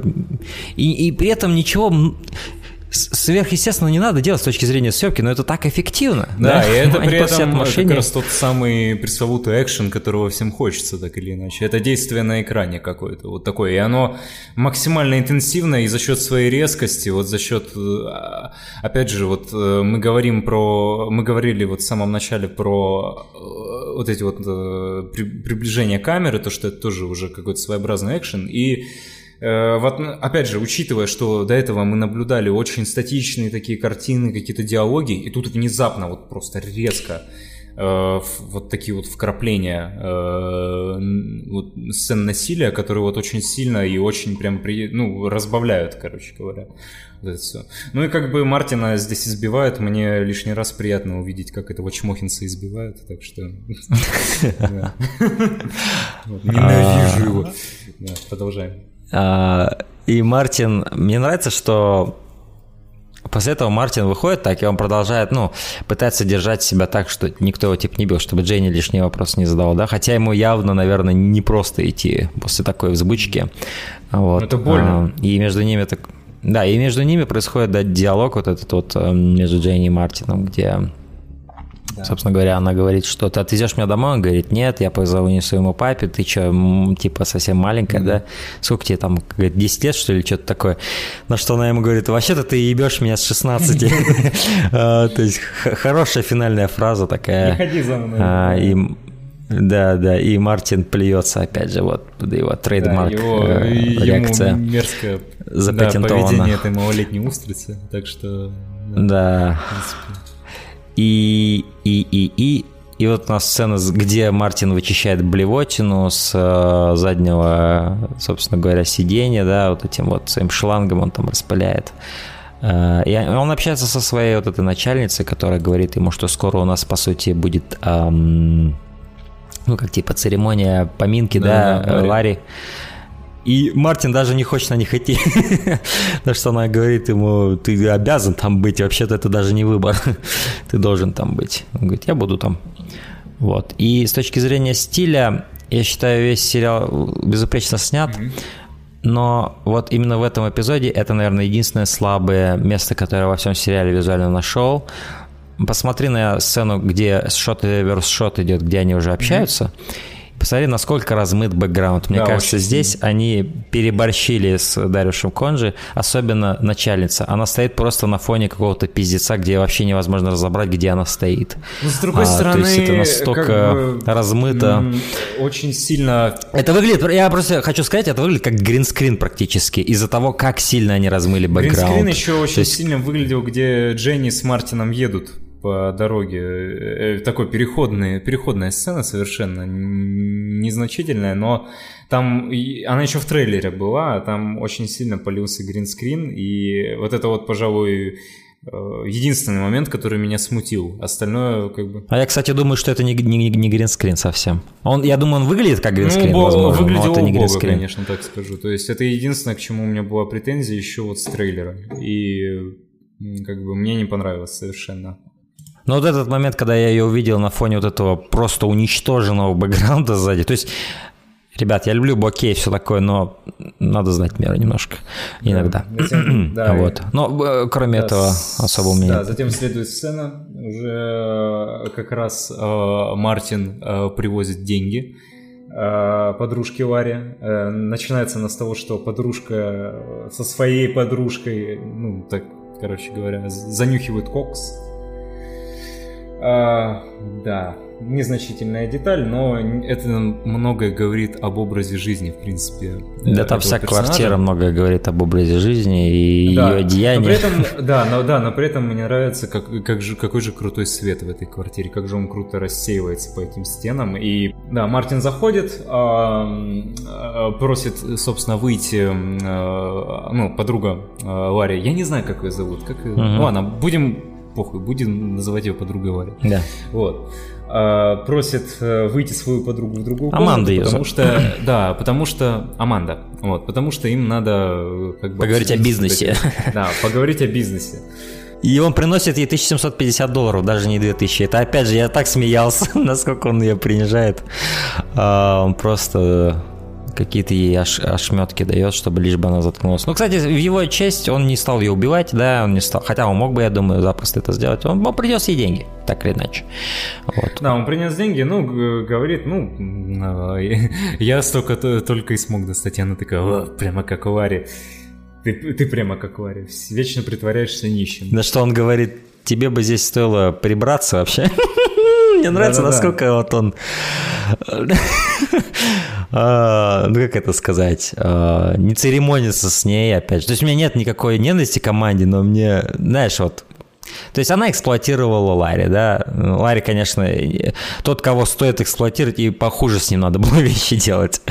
Но, опять же, мне нравится именно динамика Мартина и Аманды. Насколько она Да-да-да. односторонняя. И да, затем очень, э, так, ну она так говорит ему, типа, ну что, типа, зависнем? Да, да, Он такой, да, типа, да. Что? А, а- а она такая, ну, типа, развлечемся, там, мороженого поедим, блядь. Да, да, Еще да. какая-нибудь хуйня. Он такой, no. Да, она Вот. говорит, No, а, no. и, причем она ему говорит, ты что, не хочешь меня, ну, типа, и- ну, не хочешь меня трахать, короче? Он говорит, нет. Просто так, нет, это такое, а, а, так Причем, вот- причем посмотри, какое лицо у Майлза Теллера Да, довольное. да, при да, Он да. прям свое Да. превосходство, вот прям он наслаждается своим а потому что он ее абсолютно презирает, мне кажется. Вот он, он- Да-да-да. у меня такое ощущение, что он относится к ней как к трэшу, как к мусору абсолютному. Вот. И, но при этом он, опять же, в его защиту он, он, он- он хотя бы принес ей хотя бы 1750 долларов. А, Я думаю, мог бы делать что-нибудь, мог бы сделать и похуже. А, И после этого он, собственно говоря, едет на эту самую миссию, который, за которую его отпиздили недавно, что он Да. ее оттягивает. На которые его мотивировали. Да. Да, Именно и тут у нас впервые Майлз Теллер вот в виде вот в своем худе действительно в экшене он участвует с пистолетом, все дела, и вот этот трек отлично играет, который выпускался до э, сериала э, Naked Naked. Guy Murder. Murder. Да, отличный. э, Э, У меня с этой сцены произошел э, пролом четвертой стены. Сейчас объясню почему. Мгм. Э, так, э, значит, смотри, Э, красная комната, Да, красное освещение, да. Этот чувак абсолютно голый, Так. расселся такой и смотрит куда-то в сторону. Мгм. Дело в том, что я смотрел, когда я смотрел сериал, у нас было очень жарко в городе, прям капец как жарко. Я разделся до гола. Да, и, вот так же расселся и смотрел этот сериал. И я просто Ну, знаешь, на ну, знаешь, я сейчас подумал, возможно, так и надо смотреть Тол туда я. Голым, абсолютно голым. Да, да, вот И желательно при неоновом свете. Да, желательно. Не, ну знаешь, а ты, когда ты смотришь на большом экране, Знаешь, тебя чувак, вот это- этот чувак это красный зритель Толта Янг. Да. Он просто Вот, и у меня произошел разлом. Да, вот у меня... Вот. Вот у меня произошел этот момент пролом четвертой стены, потому что я примерно абсолютно в такой же позе, э, абсолютно голый, сидел, смотрел на экран. Ну, в одну точку буквально, в смысле. И И тут Мартин к тебе заходит домой и... Да-да-да, и прям в этот момент, потому что это была ночь глубокая, начал реально оглядываться, типа там нету никого сзади меня случайно. а, Я бы предпочел Хесуса Мартина. Ну да, это мы уже знаем. Ну знаешь, это серьезно, это типичный фанат Рефна. Такой Да-да-да. голый в неоновом свете сидит с, отсутствующим лицом. Ух, Отлично, отлично. Причем он это сидит в гараже голый, хуй пойми почему, блядь, вообще непонятно. Но сцена клевая с точки зрения ее постановки, как это происходит, как, не, как нелепо самоубийство происходит, оно очень негладко проходит для Мартина. То есть все, там схватка, он бьет его по time. ребрам. First time его, короче говоря, типа, а, такое именно без Вари. Да. Где он, да, просто с Вари, наверное, он чувствовал какую-то уверенность. и Сейчас Они могли э, друг друга него- подстраховать. А, Да-да-да, а здесь сейчас уже совершенно иные условия, и как бы это чувствуется, что ну, отношение у него ко всему этому изменилось, так или иначе. Мне очень нравится кадр, где нам показывают снизу вверх Мартина, где его одна половина его лица красная, другая зеленая. Очень интересная комбинация, которую я не уверен, что видел хоть раз у Рефна. Я видел у Рефна синее и красное, в Only God Forgives очень много, очень много просто красного, да. А синее тоже было, но вот именно синий, красно-зеленое, вот это что нечто новое для, я думаю, для Рефна был. И это отличная комбинация. Да, ну и опять же, брутальная сцена насилия, абсолютно резкая, абсолютно внезапная, то есть... К слову о том, что Рефн вообще за эти годы хватки не потерял ни в чем. Ни в какой, ни в комедии, ни э, в постановке сцен насилия и экшена, ни... Опять же, об- к слову об автомобилях, здесь есть очень много сцен э, по тем вот, кто со времен драйва скучал по резким таким вот ревам мотора там и так далее, по погоням. Да, ну об этом опять же мы еще Знаешь, я, наверное, к тому эпизоду, когда мы доберемся, возможно, это будет не скоро, до пятого эпизода, я, возможно, попытаюсь научиться издавать такой же звук, как этот ебаный электромобиль. Вот этот долбанный свист. Да. Да, вот, в общем, Рефн вообще хватки ни в чем не потерял, он все может. Мне кажется, вот, э, типа, он бы, если бы он захотел снять э, вот э, фильм успешный, э, по успеху сопоставимый с драйвом, ну, у массового зрителя, он бы это вообще без проблем Но ему это не сделал. абсолютно не интересно. Но ему это абсолютно неинтересно, ему интересно как раз-таки изучать что-то новое, придумывать разные комбинации вот этого всего, что Да. он уже напридумывал, и это круто. После этого у нас, по сути, и поминки идут э, Ларри, э, где Мартина Да. повышают до детектива. Э, Там интересное место они такое выбрали, какой-то такой клубешник такой интересный, он какой-то Да. с какими-то мотивами, и, и с интересными стенами раскрашенными как-то, с, с мотивами мексиканского дня мертвых, Да, по-моему, да, даже да, да, что-то да, такое. Да, да, и вообще вот эта вот сцена, не знаю, мне казалось, что вот, вот помнишь в «Неоновом демоне» нам когда, э, типа, они приходят, вот э, когда Дж- персонаж Дженна Мэллоун э, знакомится поближе с э, персонажем э, Элли... Джесси, по-моему, ее зовут. Джесси, да, Джесси, вот. А, и она, они приводят ее в какое-то там типа заведение явно. в Да, таком- да, клубешник. вот Синим, да, клубешник. И, короче говоря, э, вот у меня почему-то возникло ощущение, что это тот же самый клу- клубничник из вселенной Неонового Демона, просто это там типа ну копы где-то. Ну, особенно, когда проезжающий вот этот вот э, кадр, где они на рельсах едут так параллельно этим э, копам, которые в неоновых цветах, э, в неоновом свете, переливающемся с красного на синий, собственно говоря, веселятся так, как будто они празднуют рождение ребенка Ларри, нежели его смерть. Эм, да. да э... Еще синий цвет вот этот, этот, ну, вот как раз наводит воспоминания о mm демоне. Вот. И, кстати, вот э, к слову о Дне мертвых, там вот начинается дальше сцена, где начальник э, ну, непосредственно объявляет э, Мартину о его повышении, и там вот как раз девушка сидела, которая как раз вот была в соответствующем гриме. Вот. Тут, тут, тут интересный момент, потому что я уверен, за этим что-то есть. Э, учитывая да, я особенно, тоже уверен, оно прям... Учи, ну. Особенно учитывая, насколько превалирует в этом сериале, в этом фильме, э, я буду всегда, наверное, говорить в сериале, фильме, слэш, э, тема смерти и тема взаимоотношений Мексики и Америки. То есть это ее образ, это как, я не знаю, это как может быть мельком образ смерти, который появился в кадре и ушел из него, да? Я не знаю. Ну да. Какое-то присутствие, же, возможно, смерти. Да, ну, ну и к слову, как бы Ларри же, они же, по сути, ну, упоминают Ларри. Да, да. Дела, который и, умер, как бы, которого да, убили. Который умер, да, которого убили, смерть, все, да. как бы. Э, но, конечно, возможно, возможно, Рефн заложил в это вот э, гораздо, ну, более что-то, ну, более глубокую мысль, но я пока не, не могу ее, конечно, прочесть. Но примерно замысел понятен, опять же, с этими картами Таро, с э, типа Мексикой, вот это вот все. Э, э, страна, государство, которое живет вне законов и так далее, что за, за этим будущее и так далее. Вот, это все интересные мысли, но к этому мы еще дойдем, к разбору. И Мартина вызывают, Дэмиан вызывает да. Мартина по пейджеру или как-то там, я не знаю, он его вызывает по телефону.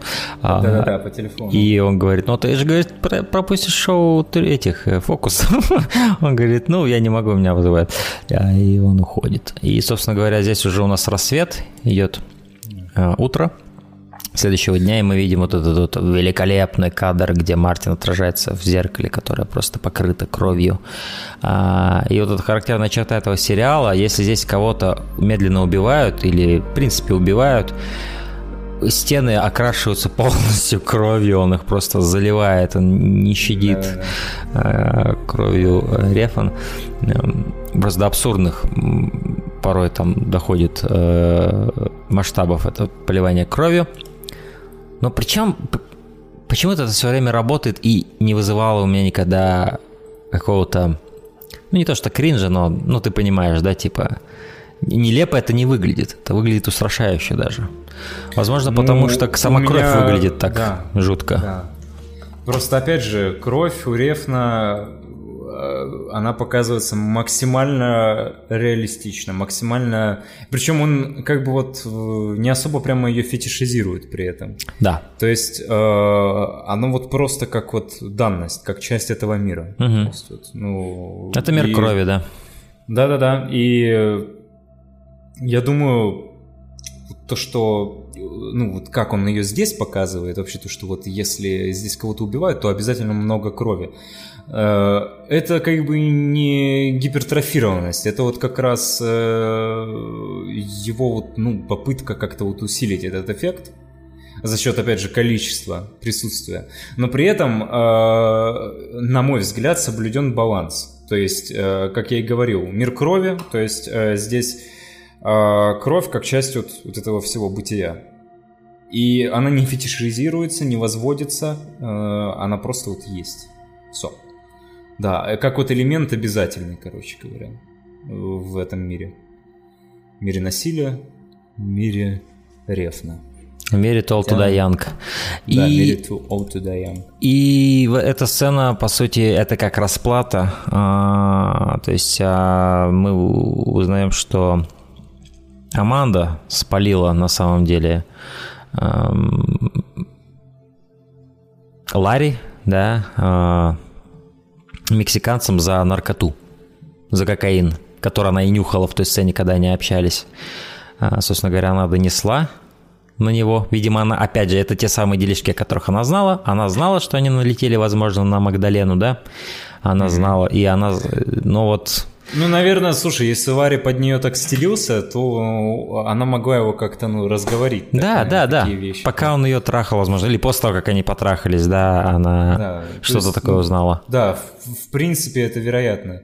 Э, потому что нам дали достаточно экспозиции, чтобы понять э, взаимоотношения между этими двумя. Да, и между Амандой и Ларри не было никакой любви, и Аманда спокойно могла его сдать за кокаин, поэтому тут... Да, даже тот разговор, когда, где она глаза закатывала. Да, угу. И даже вот, кстати, когда вот она кокаин в тот момент занюхнула mm-hmm. и э, закатила глаза, там что-то с ним говорила. Mm-hmm. Это же, наверное, как раз тот кокаин, за который... Да, да, да я, я да, так да, и да. думаю, так а, оно вот есть. оно как. Я это сейчас только понял, что... И, честно говоря, я тоже. Честно говоря, я тоже. Вот, а. блин, да, прикольно. Ну, полезно, видишь, э, эти рекэпы, вот эти Я тебе говорю. Да, помогают гораздо, ну, по второму кругу это все дело переживать и а, это круто. Это как новая кирка, новое. с которой ты идешь в ту же самую шахту. Вот, да, и... и особенно то, что с собеседником вот э, вы это обсуждаете, это очень круто. Ну да ладно. Да, и здесь, по сути, Мартину как бы дают, э, собственно говоря, вы, выбор, да, что ты хочешь, чтобы мы сделали. Я могу... И тут и, э, промелькивает очень мрачная такая линия диалога у Дэми. Он говорит, у меня есть полно знакомых ребят, которые ненавидят женщин. И как бы ты понимаешь, что это значит, да, то есть они будут ее трахать, пока она не умрет, да, то есть где-нибудь запрут ее и просто будут ее до изнеможения там, не знаю, или еще что-то с ней ужасное сделают, но что-то крайне мрачное. И вот этот мрак, он опять же очень аутентичный у Рефна. То есть, опять же, сравни Пушер и сравни Толту Янг, да, в, пла- в плане вот стилистики операторской работы ничего общего, да, совершенно из да. разных миров вещи, совершенно но разные. реализм и приземленность вот этих вот даже линий диалога и того, что происходит, что подразумевается, он абсолютно тот же самый в своей силе. Вот. Как вот он в третьем пушере был мрачным, ужасным и э, торкающим. Здесь то же самое. То есть вот это ядро, оно никуда не девается презентация меняется, да? Да, а... презентация меняется, но в целом, опять же, к слову о том, что Реф ну, вообще хватку не теряет. Да. Вот абсолютно, вот если ему надо показать именно мир насилия, угу. без приукрас, без э, всего такого, он это сделает именно по-своему, и у него всегда это получится. Что в Пушере у него это получалось отлично, что э, в Toll to the Young. С годами ничего не изменилось. И что меня поражает в этом замечательном мужчине – который у меня ВКонтакте числится в, в, в главе, в строке вдохновения, или как там есть же, вдохновлять, что да, меня да, вдохновляет. У меня до сих пор написано одно единственное имя. Николас Винегрефн. Что меня поражает в этом... Ну, у меня, у меня Рефан. Рефан — это моя главная звезда моего небосвода. А, когда, когда я смотрю, так, знаешь, в космос, я там всегда вижу лицо Рефна. И вот что меня в этом мужчине больше всего поражает, это то, что насколько его персона не подр... вот когда ты на него смотришь, не подразумевает его умение заглядывать в мрак человеческой души и в э, реалии криминального мира современного.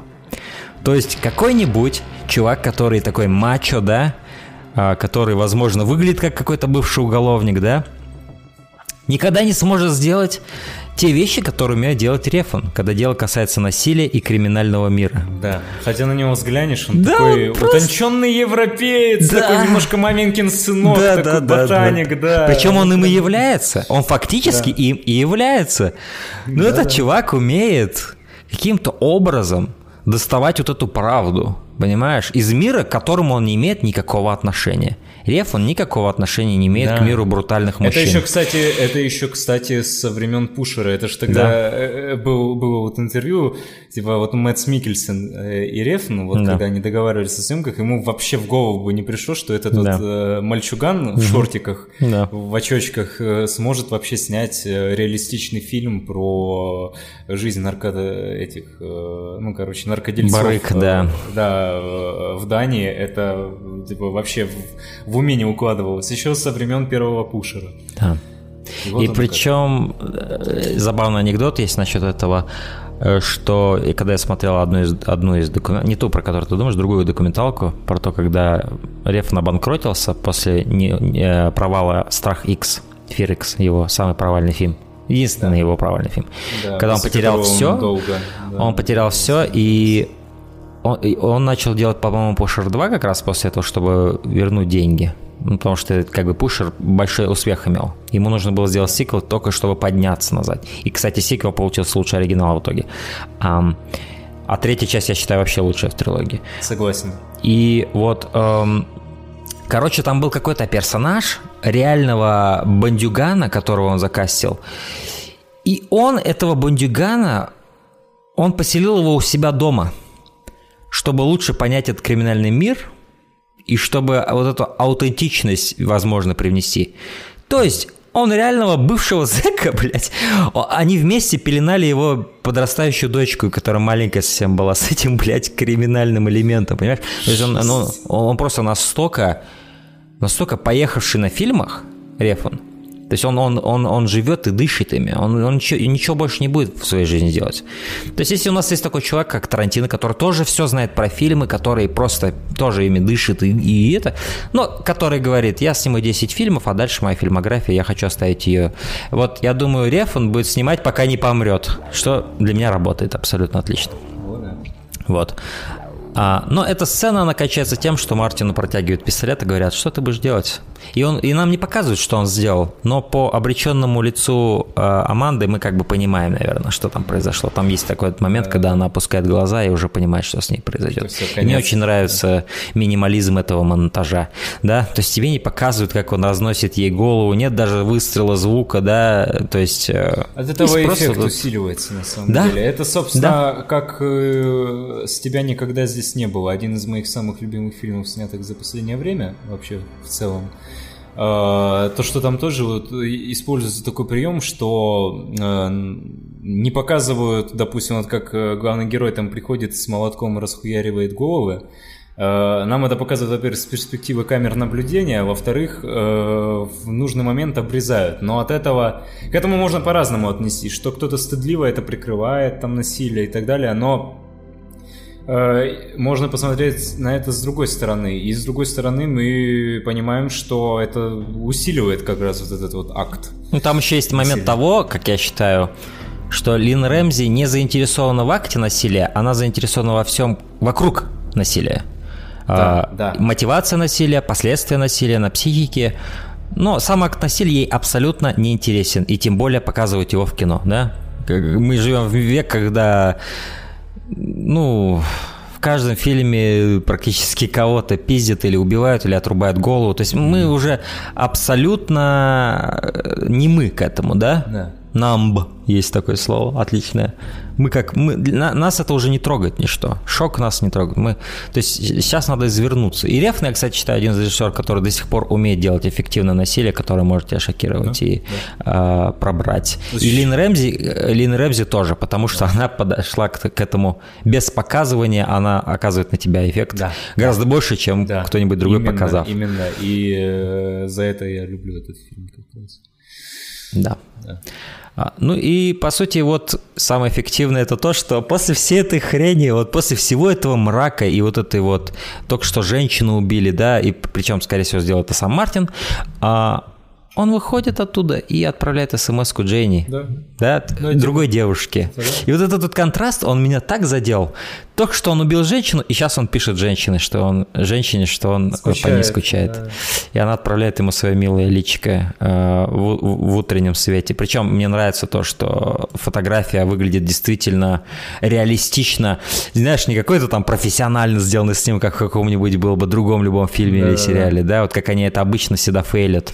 Да, а, очень, а здесь очень, именно... очень, на самом деле, бьет по атмосфере всегда сильно вот эта вот э, попытка все как-то вылезать э, прям до идеала довести. Ну, знаешь, да? сделать в той же эстетике, в которой ты смотришь сам фильм, да? да То да. есть оно вот по телеку репортажи в этой эстетике снято с теми же камерами какого-то хуя. Теперь у нас репортеры Ари Алекса используют камеру. Да ну нахуй что это за альтернативная вселенная, где все так охуительно выглядит, да? ну, то есть это же бред полный.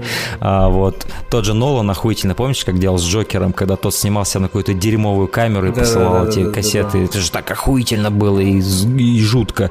А, и здесь просто обычное селфи, да? Это вот ну, отлично, отлично. Ее лицо в утреннем свете, причем даже это было, и даже вот ее вид, как будто она реально только что проснулась, но при этом она мило выглядит. То есть, ну, вау, класс шик. И вот этот просто гениальный финал, где он смотрит на ее лицо, ложит смартфон без эмоций в карман и уходит а, в, собственно говоря, в, в рассвет. Рассвет. Не в да. закат, а в рассвет. Да. В рассвет. Рассвет. Да, и затем да. идут очень крутые, стильные, самые стильные титры, э, вот да. финальные, которые я когда-либо видел вообще. Да, пожалуй. Это... Пожалуй. Один из тех... Вот Ладно, я, допустим, всегда вот опять вспомню Сопрано. Мне нравится опенинг Сопрано. Короче, но никогда я не смотрю практически финальные титры. Mm-hmm. А здесь тот случай, когда титры хочется посмотреть до конца, потому что да. и, э, тут, конечно, ну они, конечно, везде одинаковые во всех эпизодах, но музыка Мартинеза уже да, тебя оставляет. Да, но музыка Мартинеза оставляет. И опять же, ты всегда ожидаешь, что эти картинки, вот, которые мелькают между вот этими, uh-huh. они всегда будут разными. Вот. Uh-huh. Но их все равно интересно разглядывать. Там свет так э, мигает резко, что... Да вообще как-то интересно так сгенерировано и нарисовано, что даже непонятно, как они это сделали, честно говоря. То есть как будто присутствует такое ощущение 3D, при этом 2D. Как-то очень А вот мне почему-то кажется, что это практически сделано. Возможно, я же говорю, я, сложно понять э, Origins, да, то есть оно, оно одновременно выглядит и органично, и супер циф по-цифровому, да, и как-то вот. Рефн вообще вот цифру использует на полную и при этом не э, перебарщивает вот со всеми возможностями цифрового Я бы поспорил, что лучше всех на самом деле, вот тут без ложного фанатизма а, даже. Я, точнее, не, я, я без... не сказал, что лучше всех. А, не, я бы вот сказал. А. Я бы сказал. Потому что суть в том, что а. я до сих пор фанат и предпочитаю облик кинопленки, цифровому аналогично, изображению. Аналогично. Но Рефан делает это так, что я это раз... Вот именно в фильмах Рефна я это вижу как равносильную альтернативу, вот равноценную, но только в его фильмах, больше нигде. Да? Вот даже когда мы с тобой Twin Peaks, несмотря на весь этот мета-модернизм и так далее, да, да, да, я бы вот, честно, вот положу руку на сердце, я бы предпочел, чтобы этот сезон выглядел как первые два. Я люблю, как первые два сезона выглядят на больше. Пленку. Да, на пленку. Я Потому тоже. что там цвета другие и все. Да. Но то, как это делает Рефон, это вот уже в драйве, уже, понимаешь, то есть я даже когда драйв смотрел, я не ощутил какого-то перехода в цифру, потому что он настолько замастерил уже в драйве этот облик. Да, и, да, да, но, но в драйве он ты еще, наверное, это пытался поделать... Обзоре, ты это в своем э, да. э, трехсерийном, э, трех, на три части, который обзор разделен. Да, да. к сожалению, э, пришлось это сделать. Зато в ВК он наполнен. Ты там отмечал, что э, Рефн очень удачно как раз шагнул, ну, использует да. возможности цифры. И это действительно так. И Цоу Цудаян в очередной раз э, подтверждает вот этот статус. И что забавно, в каком-то из последних интервью, как раз уже когда он то туда Янг промотировал, возможно, это даже было в Каннах, кто-то у него спросил насчет этого, а, потому что последний его фильм, который был снят на пленку, это Бронсон. После этого он уже на цифру снимал. А, и причем Бронсон выглядит восхитительно, абсолютно восхитительно выглядящий фильм. Да. Там был тоже замечательный оператор какой-то, британский, по-моему. А, и э, Рефан просто сказал, я, я люблю, как фальшиво выглядит цифровой. Мне нравится фальшивость об... Ну, это даже не фальшив, фальшивость это такое, знаешь, слово, ну, да, оно немножко такое, как с таким ну, негативным оттенком. Да, но он, он, име... он, наверное, имел в виду больше так artificial, он, по-моему, использовал слово, то есть такой искусственность он это любит, э, облика цифры. А, ну вот, он, он любит его, и он прямо на эти цифровые камеры налегает жестко и имя только делает. Но вот он делает это великолепно. Вот его фильмы, они, они смотрятся, как будто они должны так выглядеть. Я вот смотрю, и я не думаю, на, на пленку это было бы лучше. Нет, я думаю, что у Реф, вот новый Реф, он должен так выглядеть. То есть а, это так оно и есть, и так оно и не может быть по-другому. А, практически ни у кого другого. То есть всегда я, когда смотрю какое-нибудь что-то снятое на цифровую, я всегда думаю практически, что лучше бы это было на пленку снято. Да, вот у меня так с тебя никогда здесь не было. Блин, ну, ну конечно, он с кинематографией, ну как там, есть красивые кадры, безусловно. Не, есть. Да. Ну, снят. Да, и вообще вот эта вот широкоугольность, Uh-huh. Мне нравится. Вот местами там, э, вот особенно сцена, где с озера герой Хагена Феникса oh, выходит, да. и там uh-huh. используется широкоугольный объектив, и он из-за uh-huh. этого кажется чуть-чуть побольше. Вот, mm-hmm. это очень круто. И, но, конечно, было бы круто и на пленку. Такой вот незернистость, вот это вот все, вот это вот эстетика. Он был бы красивее. Да, красивее. Бы... Да. Ну, я должен сказать, Лин Рэмзи все-таки сделал великолепную работу. Великолепно, да. То есть это один из удачных да. примеров э, использования. Да, ты снимал подкаст про... Ой, снимал подкаст. Ну, записывал подкаст mm. с кем-нибудь про тебя никогда здесь не было, я вот не помню. Это предстоит записать нам с Александром, а. когда мы будем говорить не конкретно об этом фильме, но мы будем говорить о лучших фильмах 2018 э, года. О. Я специально оттягивал этот подкаст жду. на так долго, чтобы посмотреть большинство фильмов, которые я хотел того года посмотреть. Это жду, да. мы запишем, мы поговорим.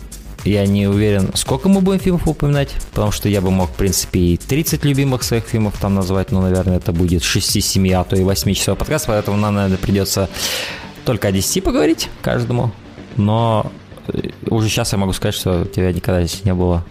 В десятке будет. вот. А, поэтому ты услышишь мои мысли. Я думаю, и Александра мысли ты тоже услышишь. Посмотрим. А, ну, в любом случае, да. И на этом наш первый эпизод э, рекэпа Total Young кончается. Это были три часа. А, да, ну, возможно, мы нащупаем более стремительный темп и отточим то, как мы говорим об этом сериале впоследствии. Посмотрим. Ну, ну, а... на самом деле, мы же с тобой планировали записать э, вступительный эпизод, но мы так этого и не сделали. И, по сути, мы плавно... На полставки это он и есть. Да, на полставки это и разбор первого эпизода, и как бы... Introduction. Introduction, да. Вот, звук так классно потянул. Э, вот. Да. А, но да, спасибо, Павел, что со мной сегодня это обсуждал, и мне не терпится да, нам, Стас, когда мы воссоединимся позвал. для второго твоего любимого эпизода, кстати, да, то есть такая вот затравочка. Да, да. Любимый, Любимый эпизод, эпизод Павла в следующий раз. Вот. А, что ж, дорогие друзья, всем спасибо, кто слушал, и до второго эпизода. Всем пока. Всем пока.